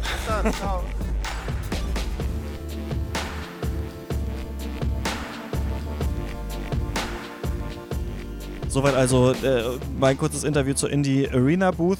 Dann lass uns doch noch hier fix einfach abarbeiten, was, was uns noch einfällt, oder? Ähm, ganz kurz, ich war bei Nintendo heute Morgen, konnte mir einen sehr angenehmen Termin, wo ich einen Kaffee bekommen habe, mich mit einem Nintendo-Mitarbeiter in so eine Booth gesetzt habe, ganz viel spielen konnte, äh, alles Mögliche angeschaut. Äh, Luigi's Mansion 3 Ich habe die Vorgänger nicht gespielt, da nicht so eine Nostalgie für. Es wirkt wie ein, es war recht anspruchsvoll, fand ich so, die Geister da zu blenden und einzusaugen und so weiter. Es ist so ein Rätselspiel in einem, ne, so einem Geisterhaus und so, wirkt ganz knuffig, ist mir, glaube ich, ein bisschen zu knuffig. Link's Awakening, Link's Awakening war ja das eines der ersten Videospiele, die ich überhaupt richtig gespielt habe. Hat ja jetzt auch so ein knuffiges äh, Remake bekommen. Ich finde, das ist eine ganz andere Ästhetik als das Urspiel. Zieht mich so ein bisschen raus. Ich finde cool, dass jetzt viele dieses Spiel erleben können, weil das, glaube ich, viele nicht gespielt haben, das Gameboy Original. Ja, wird, glaube ich, wird, ich, ganz in Ordnung. Ah, da muss ich ganz kurz zu sagen, in dem ursprünglichen Link's Awakening gab es Gegner, also diese Blobs, die so aussahen wie Penisse. Wenn man auf die Zauberpulver drauf gesch geschüttet hat und die dann angesprochen hat, haben die gesagt, kein Scheiß, nie ohne Kondom und gib mir deinen Saft, ich geb dir meinen. Ich habe das als sechsjähriger Knips gespielt und hatte keine Ahnung, was für Säfte und was ein Kondom ist und so. Und ich habe den Nintendo-Typ gefragt, machen die das noch? Und wir sind tatsächlich an die Stelle gekommen, ich konnte das machen und die sagen irgendwas wie, auf dieser Insel gibt es drei wichtige Lieder oder so. Also auch da ist die Radikalität der Videospiele ist dahin bei Nintendo. Witcher 3 auf der Switch konnte ich anspielen. Der Switcher. Der Switcher. Ich würde sagen, na ja. Also ich habe ja ge viel gelesen, so ja, dafür, dass es Witcher 3 ist, läuft es toll und so. Und ja, es läuft, das stimmt. Man kann Witcher 3 auf der Switch spielen. Wir durften nur Handheld-Modus spielen, was finde ich schon auch ein Zeichen ist, was sie, also dass sie das uns nicht auf dem großen Bildschirm gezeigt haben. Es ist wirklich sehr verschwommen und ich hatte das Gefühl, es läuft so mit 25 Frames man kann das spielen. Ich verstehe alle, die sagen, ich habe nur eine Switch, ich konnte es nie spielen, geil, ich kann es mitnehmen und sowas, alles klar. Ich fand es echt ein bisschen, an also es wirkte ein bisschen so, als bräuchte man eine Brille, hatte ich das Gefühl, als man das spielt, weil es echt verschwommen ist und man sieht dann immer, dass halt der Text, der da steht, sehr, sehr, sehr äh, scharf ist, aber der Rest nicht. Das läuft, selbst die Bäume bewegen sich noch, das Licht sieht schön aus, die Welt sieht in, in ihrer Verschwommenheit ganz schön aus. Ich hatte das Gefühl, so du, was du auch vorhin gesagt hast, dass man da eher Kopfschmerzen bekommt, wenn man das länger spielt. Also mit Vorsicht zu genießen, würde ich sagen. Und Alex, Hollow Knight Silksong. Ich habe es äh, 30 Minuten gespielt, der oh, Hollow Knight cool. äh, Nachfolger, in dem man Hornet spielt, ne, diese weibliche äh, Endboss ja im Originalspiel, die ähm, Zwischenboss. Zwischenboss, genau, Zwischenboss und gibt es noch, genau, das wollte ich sagen. Ähm, es ist ich, ich fasse es nicht. Ich fasse es nicht, wie gut Team Cherry sind und warum. Das sind zwei Leute, wie die, die also ich habe ja auch äh, Bloodstained gespielt, äh, Mega Man 11 gespielt, ne, von den alten, ehrwürdigen japanischen Spieleentwicklern, die ihre Franchises nochmal neu rausbringen. Und Hollow Knight ist fand ich wieder so viel geiler. Ich habe das eine halbe Stunde gespielt und dachte, ich könnte es jetzt zehn Stunden spielen. Aber es ist eigentlich genau exakt bisher wie das alte Hollow Knight, nur dass du halt mit Hornet so mehr Moves hast. Also du kannst so schräg zum Beispiel nach unten dodgen, sie zieht sich direkt so an, an, an Vorsprüngen hoch. Ich glaube, das wird noch richtig viel Traversal-Möglichkeiten geben. Ich glaube, das wird noch richtig cool. Ein Boss war relativ einfach, der andere war super schwer. Das war so eine andere Schwertkämpferin, äh, gegen die ich da gekämpft habe. Es hat total viel Spaß gemacht. Es ist anders als Hollow Knight, dass du bei Hollow Knight kannst du ja, wenn du diese Energie aufgeladen hast, dich immer so einzeln heilen, also einzelne Herzen quasi, das sind ja so Schädel. Bei Hornet ist es so, du kannst dich entweder komplett heilen oder gar nicht. Also wenn es komplett voll ist, kannst du dich komplett heilen. Wenn du das aber verkackst, also nicht die, genug Zeit hast, dann sind diese Leben weg, die du hast. Wird, glaube ich, super, haben wir beide mega Bock drauf. Man weiß nicht, wann es kommt, aber da würde ich mir gar keine Sorgen machen. Das ist auch mal so ein Spiel, wo ich sage, ja, macht noch mal einen, der einfach so ist wie der Teil davor. Da bin ich nicht so, wenn die 20 Spiele machen, die so sind, dann bin ich da kritischer. Und das letzte, ich habe das neue Pokémon gespielt und ich musste ein bisschen, ich dachte wirklich so ein bisschen, ich werde verarscht. Man war halt wirklich in einer Wasserarena mit so ein paar Rätseln und musste am Ende gegen eine Arenaleiterin kämpfen, die auch Goldini hatte. Und ich dachte wirklich so, ja gut, das ist halt wirklich so wie jedes Pokémon-Spiel vorher. Am Ende gab es ja diese, hab vergessen, wie das heißt, die können jetzt so Power Rangers mäßig so groß werden, die Pokémon. Das heißt irgendwie deiner irgendwas.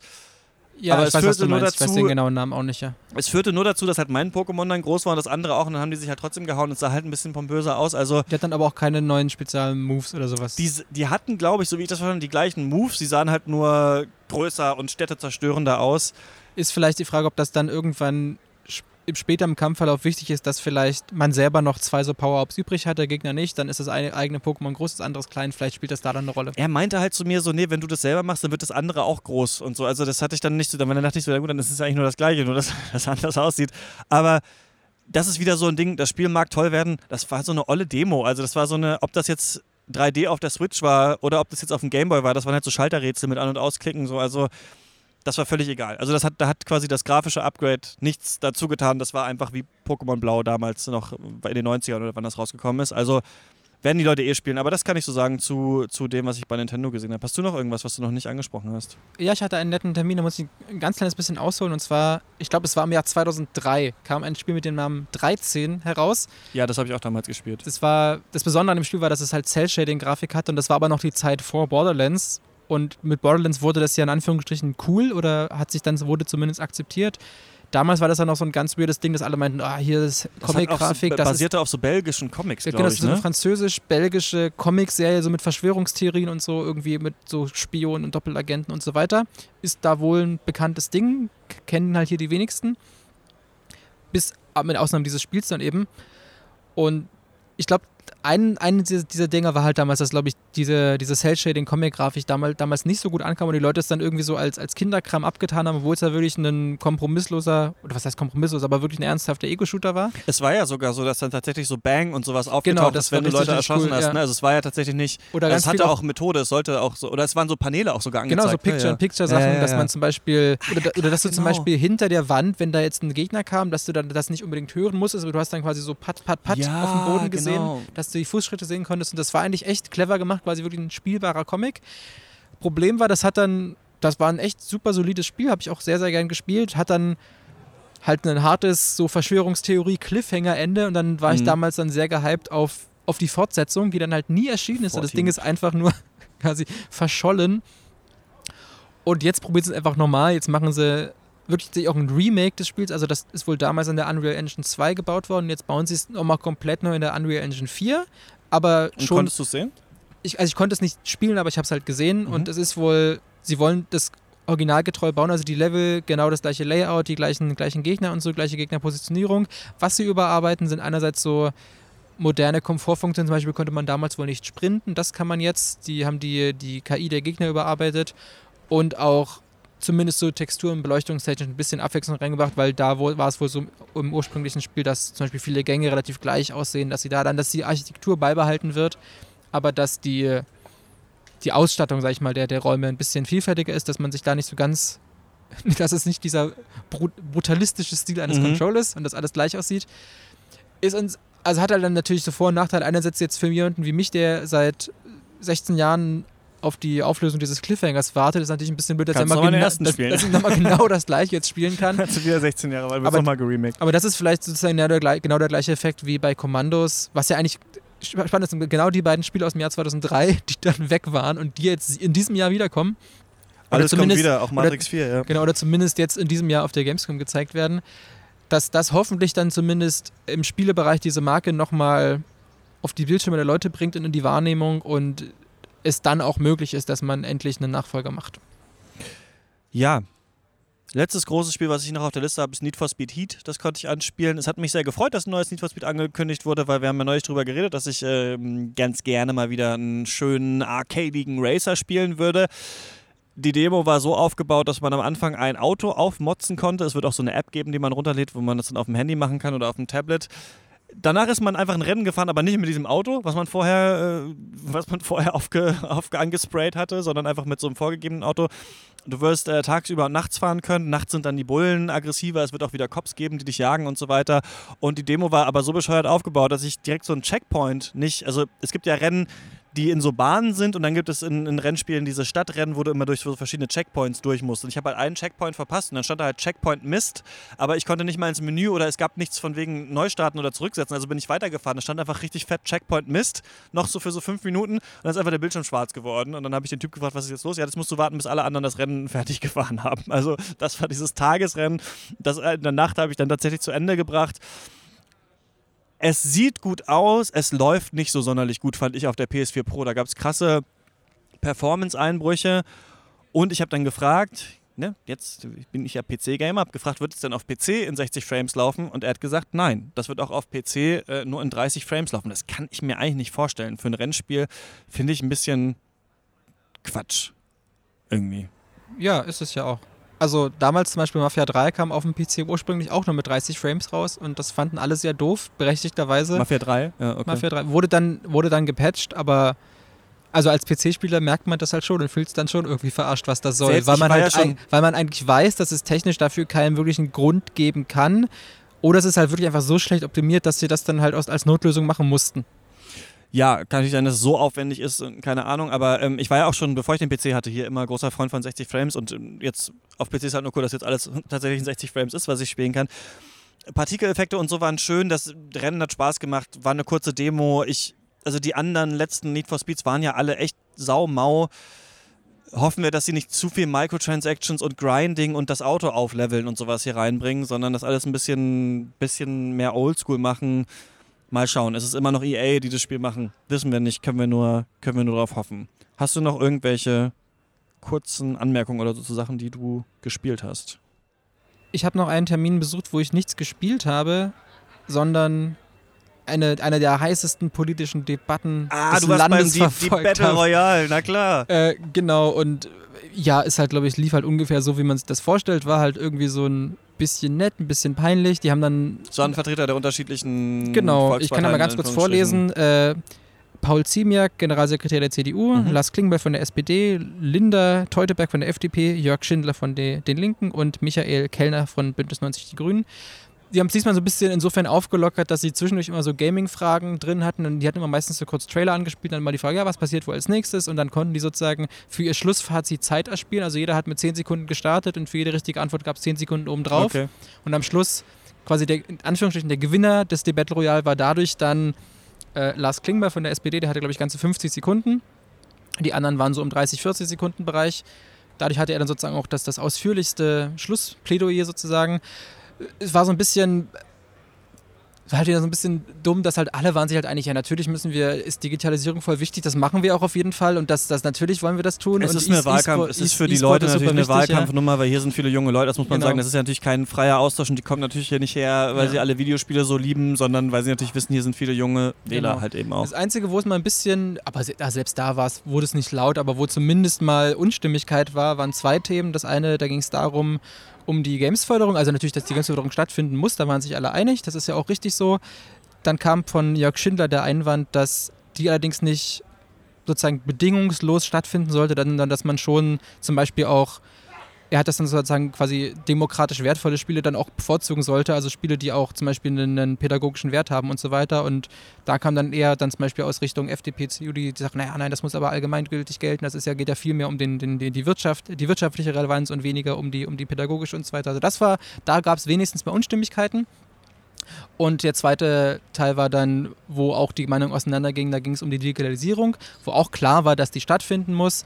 Und da dann auch wieder von, von Jörg Schindler der Einwand, dass, oder nee, nicht nur, also Jörg Schindler hat das, äh, hat das vorgeschlagen und, und äh, Lars Klingbeil von der SPD hat ihm da auch unter Applaus zugestimmt, dass diese Digitalisierung äh, staatlich passieren muss und dass sozusagen der freie Markt wird das nicht schaffen. Das war so das, das Fazit. Und was dann ganz spannend war, ich war dort zusammen mit äh, Matthias Kreinbrink von, von Spieletipps, Mhm. der ja auch für, für diverse Zeitungen auch schreibt. Und wir hatten dann vereinbart, es war vorhin schon ausgemacht, dass wir dann im Nachhinein sowohl Lars Klingbeil als auch Paul Ziemiak interviewen dürfen. Wir hatten dann auch mit Lars Klingbeil ein Interview geführt, das war auch sehr angenehm und sehr, sehr aufschlussreich. Und dann hieß es, ja, äh, Paul Ziemiak sei irgendwie in ein Nebenzimmer verschwunden und sinngemäß sei an die Pressevertreter ausgerichtet worden, er hätte jetzt keinen Bock auf Fragen. Und das ist ja eigentlich auch ein Statement. Das lassen wir dann einfach mal so stehen, würde ich sagen. Hm, Ich gucke noch einmal meine Liste durch, ob hier irgendwas ist, was man vielleicht nochmal erwähnen könnte. Star Renegades ist ein Spiel, das bald rauskommen soll. ist ein Indie-Spiel, das eine Art, ähm, ich weiß nicht, ob du das gesehen hast. Das ist so ein äh, roguelike japanisches Rollenspiel mit rundenbasierten Kämpfen, das so ganz viel Fire Emblem Sachen hat, dass du irgendwie Charaktere können sich verlieben, können Kinder kriegen und so weiter. Das hat so eine ganz geile 2D-Optik, aber auf so einer 3D-Sphäre. Wenn man das sieht, erinnert einen das sofort an so alte ja, Mac-Spiele vielleicht, so unsere Super Nintendo-Optik. War, war ganz cool, das zu spielen, aber sehr, sehr, sehr, sehr komplex. Aber kann man sich, glaube ich, auch mal aufschreiben. Sayonara Wild Hearts, das wurde mal auf so einer äh, Nintendo Direct angekündigt. Das ist so ein Spiel, wie, ich weiß nicht, ob du Thumper äh, kennst, wo man durch so eine, es gibt ja so, oder so wie, so, wie, so wie Res oder sowas. Also nicht so ganz Rhythm Games, wo es wirklich auf den perfekten Rhythmus ankommt, aber man fliegt auf so eine Ebene geradeaus und muss ein paar Items einsammeln. Und es ist total flashy, so ein bisschen in so einer John Wick ähm, Farbgebung vielleicht und äh, hat total Bock gemacht. Also es war genauso cool, wie ich es erwartet hatte, auch vom Trailer. Also das kann man sich auf jeden Fall, kann man sich aufschreiben.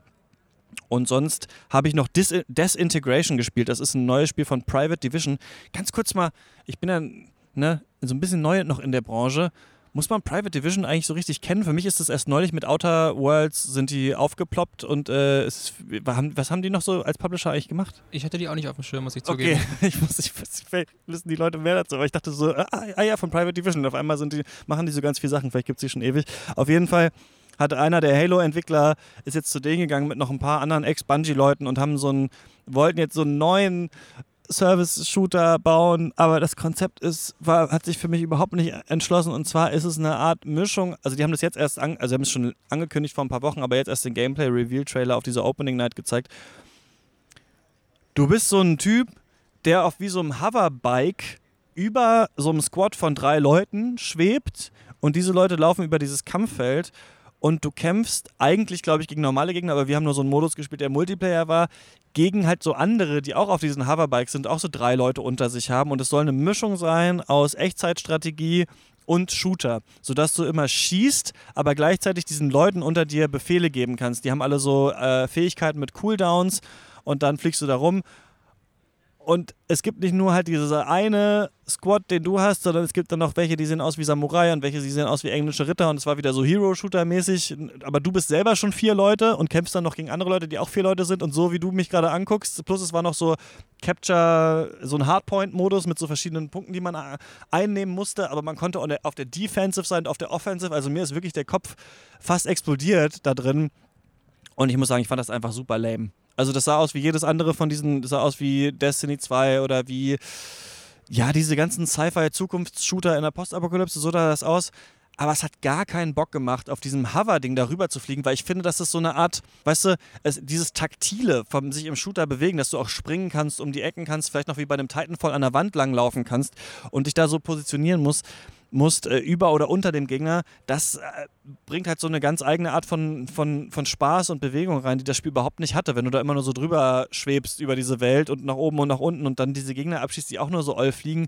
Also, ich dachte so, ja, Leute, das, also, interessante Idee, aber seltsamer Hybrid und das fand ich, äh, ja, fand ich total, total blöd. Dann freue ich mich ja jetzt richtig auf meinen Termin morgen. Ach, du früh. bist ja morgen da und spielst genau. das vielleicht, ne? Also du weißt ja nicht, vielleicht spielst du auch Outer, Outer Worlds. Ich glaube, man konnte das nicht spielen. Genau, Zu Outer Worlds habe ich auf jeden Fall aber noch ein Interview. Das wird, glaube ich, ganz, genau. ganz spannend. Da haben sie uns auch einen Trailer gezeigt und so, aber auch nur ganz wenig. Ähm, Kerbal Space Program 2, da haben sie ganz, ganz lange drüber geredet, wie das jetzt ist. Aber das war für mich sehr, sehr...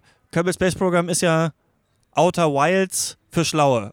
Also so, so sehe ich das. So? Also wie Outer Wilds, wo man auch lernen muss, wie man Raumschiff fliegt und wie die äh, planetaren Konstellationen sind. Nur, dass du es selbst, selbst bauen musst. Aber dass du es dann wirklich selber bauen musst und dann fliegt das alles auseinander. Er, er, hat wirklich 50 Mal den Witz gemacht, dass ja alles kaputt geht und sowas. Also das ist nichts für mich, das ist, glaube ich, nur für, für richtig Hochbegabte. Aber ähm, ja, eine letzte Sache, die ich noch sagen kann, ist, ich war dann auf der Indie Arena Booth und äh, Tino Hahn, mit dem ich gesprochen habe, hat ein Spiel Luna Knights oder Tohu Luna Knights mir empfohlen. Ich habe mir das auch angeguckt und es ist wie so eine Art Katana Zero als Metroidvania. Also du hast so eine äh, ganz geile Zeitanhalt-Mechanik und äh, kannst die Zeit anhalten und dann gegen Gegner kämpfen. Es ist so ein 2D-Action-Spiel.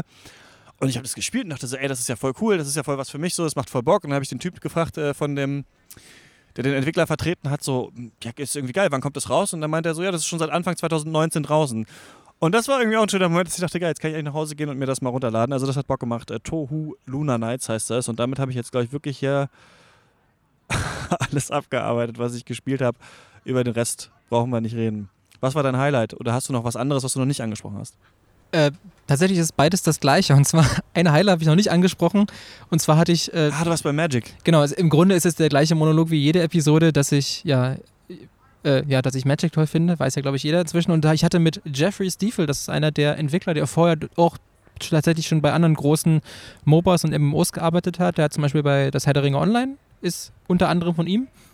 Also ein, ein, ein Mann mit, mit Erfahrung im, im Online-Bereich und der ist jetzt seit, seit vier Jahren bei Wizards of the Coast und den durfte ich interviewen und wir haben über Arena gesprochen. Natürlich war so die Hälfte meiner besten Fragen waren dann immer so Antworten wie so, ja, hm, hm, äh, kommt bald eine Ankündigung, wink, wink, dürfen wir nicht sagen. Also deshalb, also ich habe ihm jetzt nicht irgendwelche exklusiven Infos aus der Nase ziehen können, aber es war halt schon mal schön quasi so von von, von Fans zu Creator so mal zu sprechen und über das, das, das Game ein bisschen zu philosophieren und was auch, wo die Herausforderungen bei den Spielmodi liegen, wie man so Incentives schaffen kann, wie, oder wie man auch das ausbalanciert, dass es einerseits ein, ein sehr einsteigerfreundliches Spiel sein soll, was den, was den Leuten kurzfristige Erfolge ermöglicht und andererseits auf dieser anderen Seite so ein extrem quasi spikiges Turnierspiel, wo wirklich Mhm. jeder einzelne Zug doppelt durchdacht werden muss, damit man doch noch gewinnt, wie man da diese, dieser Balance schlagen kann und irgendwie jeder, jeder Zielgruppe was bieten kann. Und da haben wir ich glaube, wirklich eine halbe, dreiviertel Stunde einfach miteinander sehr angenehm gequatscht und da war ich sehr froh, dass ich das, dass mir dieser Termin angeboten wurde und dass ich die Möglichkeit hatte, das umzusetzen.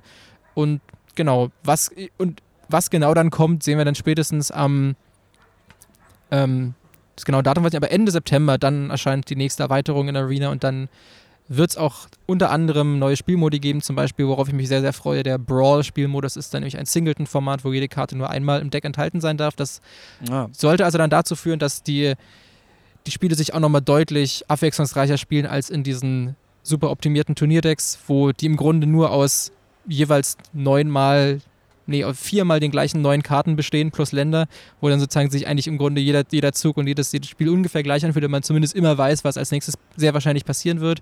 Und dieses Singleton-Format Brawl wird da hoffentlich eine ganze Menge Abwechslung reinbringen und dann vor allem für, für Gelegenheitsspieler äh, eine super Alternative sein. Das habe ich dich bestimmt schon gefragt. Muss man ähm, dann die neuen Karten immer kaufen oder kann man die auch freispielen? Wie läuft das da?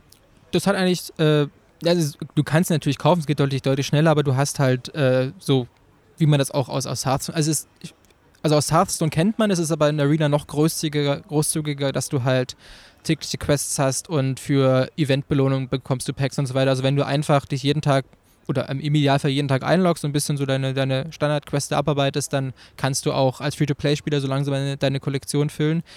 Natürlich dann gerade die Turnierspieler, die halt wirklich dann immer die vollen Playsets von bestimmten Karten brauchen, sind natürlich dann, bei denen geht es natürlich deutlich schneller, wenn sie da doch echt Geld reinstecken, um die ihre Sammlung zu füllen. Was ich zum Beispiel persönlich immer mache, ist, dass ich mir immer eine Woche oder zwei bevor das neue Set rauskommt, gibt es halt immer für 50 Euro so ein Vorbesteller-Pack, wo man dann halt so einen riesen Boost vom neuen Set gleich be- bekommt und noch ein bisschen Ingame-Währung und so weiter. Das mache ich dann tatsächlich immer. Aber tatsächlich gerade für 50 die. Euro, das ist ja schon was. Naja, gut, ja. Schon, aber äh, ich nutze es halt auch täglich. Das, das ist eben auch für mich dann so die, die Logik dahinter steht, wenn das ein Spiel ist, was ich sowieso jeden Tag spiele, was, wo ich mich Ja. im Idealfall jeden Tag wenigstens eine halbe Stunde oder auch am Wochenende länger damit beschäftige, wenn ich da weiß, alle, das ist mir dann schon alle drei Monate mal 50 Euro wert. Klar, ne, wenn das nicht zu, wenn das alles Sinn ergibt, dann ist Genau. das ja ganz cool. Ähm, aber für die, mal- für, sorry, für Ja. die Free-to-Play-Spieler ist es dann aber halt super, dass endlich dieses Brawl-Format kommt, denn da ist es tatsächlich so, dass, glaube ich, einfach nur, wenn du querbeet ein bisschen spielst, ein paar Packs aufmachst, hast du dann eigentlich auf jeden Fall eine gute Vielfalt an weil du Karten. nicht von allen guten Karten vier Stück dann Genau, du, brauchst du musst quasi, halt sozusagen, wenn du eine gute Karte einmal aufgemacht hast, dann reicht das schon, dass du die in dein Deck nehmen kannst und dass du dann halt einen coolen Effekt hast. Und das wird, glaube ich, in- einerseits auch für, für die High-Level-Spieler viel, viel Vielfalt und Abwechslung reinbringen und eben auch da, da, dadurch Spaß. Aber es ist vor allem ein Format, weil die Varianz so groß ist, kannst, du- ist es eigentlich unmöglich, das zu sehr zu optimieren. Das heißt, da könnte dann theoretisch auch ein Neueinsteiger, der sich gerade sein erstes Deck gebaut hat, mit jemandem, der das Format schon seit drei Monaten spielt, eigentlich auch ganz gut mithalten. Das ist trotzdem ein faires, spannendes Spiel. Was, äh, um da noch ganz kurz bei zu bleiben, war denn diese Epic Store-Ankündigung jetzt? Also Magic, das gibt es ja jetzt schon immer, schon online, man kann das da runterladen und spielen, wahrscheinlich so ein eigener Client von, von Mhm. Wizards of the Coast und jetzt ist irgendeine Epic Store-Exklusivität oder so. Was, was, was, was passiert da jetzt? es ist eben keine Exklusivität, sondern bisher war es halt so, dass man das Spiel auf der offiziellen Website als, also als Client runterladen kann, so als, als kleinen Installer. Das wird auch in Zukunft weiterhin möglich sein, auch nach, der, der, nach diesem Epic Release, der ja dann irgendwann im Winter stattfinden soll. Es ist halt nur so, dass jetzt, dass das Spiel einfach dann ab diesem Zeitpunkt auch im Portfolio des Epic Game Store verfügbar sein wird. Also wer will, kann sich das da runterladen. Dann wird das natürlich auch über den Epic Store permanent so als Client geupdatet und so Mhm. weiter. Was ich spannend finde, und ich vermute mal, dass das so funktionieren wird, denn das ist fast schon inzwischen so ein Meme geworden in der, ich sag mal, in der Twitter-Kultur rund um Arena herum, dass alle immer sagen, bei jedem Update ist dann immer als erster Kommentar, okay, wo ist, aber wo ist die Freundesliste? So, das Spiel hat immer noch keine Freundesliste, ist ja auch alles noch in der Beta. Aber das ist so gefühlt so, dass, wie gesagt, das ist fast schon so ein Meme geworden oder so ein Running Gag, dass das so immer das, das meist gewünschte Feature ist. Ist natürlich dann eigentlich ganz clever zu sagen, ja gut, wenn wir das Spiel in den Epic Store packen, dann nehmen wir halt einfach die integrierte Freundesliste aus dem Epic Store und dann müssen wir die nicht selber ah, der hat einbauen eine? Okay. hat, soweit ich weiß, hat er eines Teil die Frage, wie weit das ins Spiel integriert werden kann. Und genau, insofern, eigentlich, da wird sicherlich auch irgendwie eine Menge Geld für Kooperationsverträge und so weiter geschlossen sein. Das, das, die werden das ja nicht einfach nur aus, aus äh, Zugänglichkeitsgründen gemacht haben. Und wie gesagt, das ist halt auch kein, kein Exklusivdeal. Also man kann das nach wie vor komplett launcher-free einfach über die Webseite so als, als, als Excel-Datei runterladen. Ja, also müssen wir dann, ich denke mal, da wird, das wird ja, wenn es dann wirklich erscheint, es ist ja bisher nur bekannt gegeben worden, dass es halt auch im Epic Store erscheint. Welche Features da eventuell noch dran gebunden sein werden, das ist ja jetzt noch gar nicht bekannt. Das müssen wir dann zum Ja. Release abwarten. Okay, wir haben viel jetzt trotzdem natürlich beschrieben. Was ist daran neu? Was haben wir da gespielt? Was haben wir da gesehen und sowas? Ähm, was ist jetzt so dein, dein Eindruck, dein Rückblick? Machst du. Du hast jetzt nicht so viel in so ganz viele unterschiedliche Sachen reinspielen können wie ich. Hast du das Gefühl, so dieses Jahr stand die Gamescom unter dem und dem Thema oder wir befinden uns gerade. äh, Ist es bemerkbar, dass die neuen Konsolen kurz vor ihrer Ankündigung stehen oder ja, weiß ich nicht. Was, was waren deine Highlights? Ah, das Highlights hast du gerade schon gesagt oder so. Was war besonders? Was war das jetzt? Mit welchem Gefühl verlässt du die Gamescom 2019?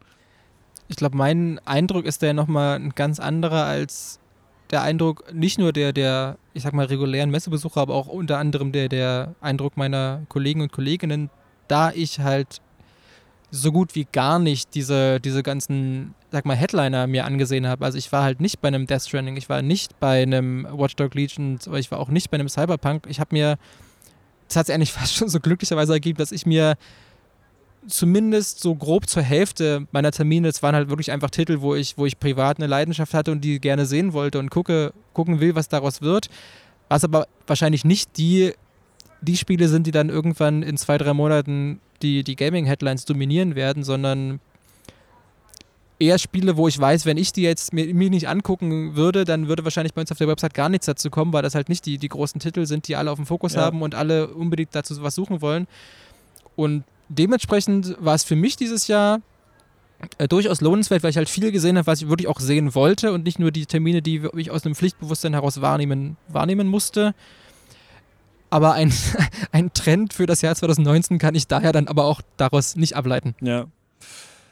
Ich fand ganz angenehm, wie eigentlich auch schon auf der letzten Gamescom, dass wenn man sich mal so ein bisschen rumtreibt, gerade an dem Dienstag in der Entertainment Area, dass man da Sachen spielen kann, von denen ich gar nicht wusste, dass die überhaupt auf der Gamescom sind. Also es gibt so ganz viele Indie-Titel, wie eben Sayonara, Wild Hearts oder Creature in the Well, wo ich schon lange so ein, so ein Ausrufezeichen bei mir im Kalender daneben habe. Ah, das finde ich super interessant, wenn es das mal irgendwo gibt, ähm, dann, dann, dann sollten wir das auf jeden Fall mal besprechen. Und die sind dann natürlich auch auf irgendeinem einen Anspielrechner dann irgendwie auch so verfügbar gewesen. Das fand ich irgendwie echt cool. Also, dass ich in viele Sachen jetzt auch mal reinschauen konnte, da mal so reinspielen konnte, mir die angucken konnte. Ich fand trotzdem vieles nicht so beeindruckend. Das ist natürlich immer so, wenn man dann in diesen Sachen drin ist und in dieser Denke von Borderlands 3 und die dann sagen, und dann gibt es das und diesen Endgame-Content und sowas, dann wirkt alles immer sehr wertig und sehr durchdacht und sehr äh, lang und äh, sehr engaging irgendwie, aber wenn man da so ein bisschen weiter rauszoomt und sich fragt, was sind so die Trends, habe ich hier wirklich irgendwas gesehen, wo ich dachte, wow, das ist äh, tatsächlich irgendwas Neues, das ist irgendwas Besonderes, dann muss ich auch bei dieser Gamescom wieder sagen, nein, man ballert halt rum, man sch- schneidet Leute mit dem Schwert äh, auf und auf der Indie Arena Booth, wo ich tatsächlich weniger Zeit hatte, als ich, als ich gerne gehabt hätte in diesem Jahr. Da gibt es dann nochmal ein paar andere äh, Sachen zu sehen, äh, auf die man sich, glaube ich, freuen kann. Also wenn ihr die Chance habt, ähm, da, da reinzuschauen, dann äh, ist es, glaube ich, auf jeden Fall eine lohnenswerte Sache.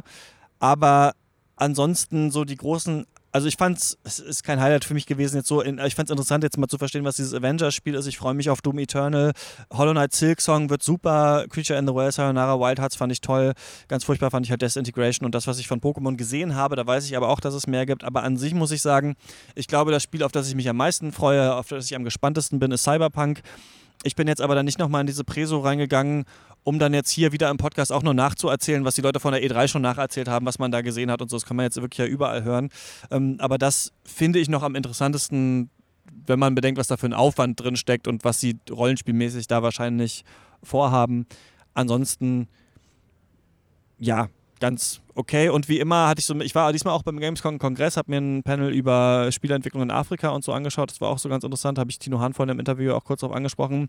Mir fehlt immer noch so ein bisschen, ich weiß auch nicht, manchmal so ein bisschen der intellektuelle Touch noch, der irgendwie diese Messe nochmal so verbindet mit anderen Themen, die nicht hinter so einer hinter so einer Schranke sind für nur so ein paar Medienvertreter, sondern irgendwie ist nochmal ein größerer Diskurs irgendwie geöffnet ist. Die Battle Royale gab es ja. Ja, aber der selbst der Battle Royale war ja nur Teil des Gamescom-Kongress und Ah, da ja. haben ja jetzt tatsächlich den ganzen Tag über Vorträge und Panel-Diskussionen und so weiter stattgefunden. Also das findet schon statt, das steht nur in einem ganz, ganz anderen Spotlight. Ja, vielleicht muss man auch, es gibt auch die DEFCON, da war ich dieses Jahr auch wieder nicht, so vielleicht muss man auch nochmal die Berichterstattung nochmal ein bisschen ausweiten. ich fand's sau cool, so viel spielen zu können. Gleichzeitig, ich weiß nicht, wie es dir da geht, ich bin niemand, der so 100.000 Videospielposter zu Hause hat, der ganz viel Videospiel-T-Shirts trägt, der Bock auf Merch hat und diese ganzen Geschichten so. Und für mich ist es auch immer noch mal wirklich interessant, nochmal so auf dieser Messe zu sein und diesen mega Consumer-Aspekt so zu sehen. Also es sind ja auch so ganz vereinzelte Sachen nochmal, über die man selten, also über die man selten redet, aber auch so dieses so, wenn du in dieser Business Area bist, dann sind ja auch so ganz, dann ist ja auch so, weiß ich nicht, die Spieleentwicklungsszene der Ukraine nochmal da und du siehst so Poster, die sehen dann aus wie Dark Souls und wie Sonic, aber es ist irgendwas anderes und sowas. Es gibt so diesen ganzen Aspekt, aber es gibt auch dieses, du läufst durch die Hallen und bei irgendeinem Maus- und Tastaturhersteller brüllt irgendeiner die Messe an und die Leute äh, brüllen irgendwas zurück und kriegen dann so Goodies und dieser, also dieser ganze Mischmasch aus diesem Überkonsum, so dieses, diese riesigen Tempel mit den riesigen Postern und kauft unser Spiel und fresst das alles und hier ist noch ein T-Shirt und hier ist noch eine Keychain und sowas. Ich finde es auch immer so ein bisschen befremdlich alles. So, das ist noch so ein, so ein Eindruck, den ich immer von dieser Messe mitnehme und ich wir sagen immer, Videospiele sind kurz in der Gesellschaft angekommen und so weiter und auch intellektuell und sowas. Ich glaube, da ginge noch, da ginge noch ein bisschen was, aber eigentlich geht es natürlich darum, Spiele zu verkaufen und äh, ja, mit diesen, diesen Gedanken wollte ich nochmal loswerden. Ja, es sind halt nach wie vor in erster Linie Unterhaltungs- und Konsumprodukte und nur im, im zweiten oder dritten Rang dann Kulturgüter. So ist es. Schön, wir haben, wir haben, wir Was haben für ein tolles Fazit. Achso, aber ich kann noch ganz kurz einwerfen, ich habe hab noch mal ein bisschen drüber gepondert und ich glaube, ein quasi zumindest Nebenthema, was ich jetzt so feststellen konnte, wobei das ja auch ein Trend ist, den man jetzt eigentlich seit Jahren schon hat, dass immer alle dieses, dieses ganze Ding von ja, alles kommt wieder, aber das, das hat sich in diesem Jahr extrem gebündelt, dass halt nicht nur Commandos und 13 plötzlich wieder irgendwie wieder auferstehen, wieder ausgebuddelt werden, aber plötzlich gibt es halt auch ein Shenmue 3 und ein Link's Awakening wird geremastert und dass diese ganzen alten Dinger plötzlich wieder im Spotlight stehen. Ja, und mittlerweile diese Entwickler, ne, die besser sind als ihre Vorgänger quasi, eigentlich als, als die Väter der Genres, ihre Spiele zu machen, wie zum Beispiel die Hollow Knight-Leute und sowas auch. Ich frage mich, ob irgendwann so dieser, ob es so eine Übersättigung irgendwann gibt, weil man hat das Gefühl, die Sachen der 80er Kinder wurden lange gemacht. Jetzt ist man schon so langsam bei so den 90s Kids und sowas. Jetzt gibt es schon langsam ne, wieder so Sachen wie Emmett Evil und sowas, die da auf diese Nostalgie spielen. Ich bin mal gespannt, wie das. Ja, wir sind ja zwischen tatsächlich so mit, mit Kommandos und 13 sogar in den frühen 2000ern angelangt. Da die Nostalgie jetzt so abzugreifen, ja genau, das wird, das wird spannend, das zu sehen. Aber ich, auch jetzt mit der Matrix-Ankündigung und so, ich sage, jedes Franchise wird zurückkommen. Und äh, ich glaube also wirklich nur super obskure Sachen wird es nicht nochmal geben. Ich glaube, so lange wie möglich äh, werden die versuchen, Sachen zu remaken. Was mich wundert ist, das noch einmal zu sagen, als ich heute wieder Hollow Knight gespielt habe, ich weiß, Konami macht nur noch Pachinko-Maschinen oder sowas, aber warum holen die nicht die Hollow Knight-Leute und sagen, hier Leute, hier sind 10 Millionen Dollar, macht ihr beide mal ein Castlevania. Ihr könnt machen, was ihr wollt. Irgendwie so. Ne? Einfach mal, um das mal so zu haben, weil alle würden doch sagen, geil, Konami, cool dass, cool, dass es wieder ein Castlevania gibt. Ich meine, für die ist es natürlich schlauer, ein Hollow Knight zu machen, weil es deren Original IP ist und die, also das ist ja das größte Gut, was du haben kannst, quasi eine erkennbare eigene ähm, IP, die es gibt. Aber das wundert mich manchmal so, dass du die nicht sagen, hier, Leute, mach doch hier mal ein Contra oder was, mach doch hier mal das so. Also, aber kommt vielleicht auch noch, ne? Wird alles zurückkommen. Aber ja, stimmt. Die Remakes sind groß und ja, man merkt ein bisschen, das will ich noch sagen, ich glaube, das wird noch mal in den nächsten Jahren ein bisschen anders werden, weil wenn wirklich die neuen Konsolen dann präsentiert werden, dann werden die noch mal andere Sachen aus der Hinterhand holen. Äh, Halo Infinite oder sowas, wer weiß, wie das wird, aber dann, dann wird auch Sony noch mal vielleicht auf einer E3 sein oder sowas und sagen, hier, guck mal, das haben wir mit dabei. Also ich glaube, die nächsten Jahre werden noch mal interessanter, denn irgendwas müssen sie ja präsentieren, um uns zu sagen, kauft hier noch mal so, ein, so eine Box für 400 Euro oder 500 Euro hoffen wir, dass es nicht nur bessere Grafik und mehr, mehr Ratten und Zombies auf dem Bildschirm ist. Ich verlasse mich einfach mal auf deine Prophezeiung, dass alle Franchises zurückkehren. Das heißt, mit, mit dieser Ankündigung ist jetzt eine achte oder generell eine neue Lost-Staffel confirmed. Da, damit bin ich zufrieden. Ja, natürlich. Auch Lost, auch Lost bald wieder in ihrem, in ihrem äh, Netflix wahrscheinlich dann oder so. Ja, Alex, danke, dass du mit mir, dass du mit mir darüber gesprochen hast. War eine ganz ergiebige Gamescom, würde ich mal sagen. Genau, und äh, auch schön, dass wir mal uns wieder persönlich gegenüber sitzen. wir haben ja, glaube ich, jetzt gefühlt ein Jahr lang nur noch über Skype aufgenommen. Ich weiß Fast ja gar nicht, ob man nur, das so in der fertigen Aufnahme überhaupt mitbekommt. Die ist ja dann natürlich immer so ein bisschen nachbearbeitet und zusammengeschnitten, dass es so wirkt, als säßen wir gesellig nebeneinander. Ja. Diesmal tun wir es wirklich. Hier im einigermaßen sonnigen Köln neben uns zwei offene Bierflaschen. Ja, da machen wir noch ein paar mehr draus, oder? Genau. Danke, dass ihr zugehört habt. Ähm, ihr könnt natürlich weiterhin hauptsächlich die Giga Games Berichterstattung zur Gamescom äh, verfolgen. Wir bei Detektor machen ja eigentlich so vieles andere noch. Ähm, da könnt ihr natürlich auch mal nachschauen. Ihr könnt uns beiden auf Twitter folgen, chr-eichler und alexg mit GEH am Ende. Und falls ihr die Apple Podcasts App benutzt, dann könnt ihr uns da sehr gerne 5 Sterne geben. Freuen wir uns äh, drüber. Klettern wir ein bisschen weiter in den Charts hoch und so weiter. Würde uns freuen. Falls ihr hier wart auf der Gamescom, ne, schreibt uns gerne rush.detector.fm, was so eure Highlights waren. Und dann hören wir uns in der nächsten Folge wieder. Dann vielleicht mit Control, müssen wir mal schauen, in ungefähr zwei Wochen. Bis dahin, viel Spaß beim Spielen. Ciao. Auf Wiederhören.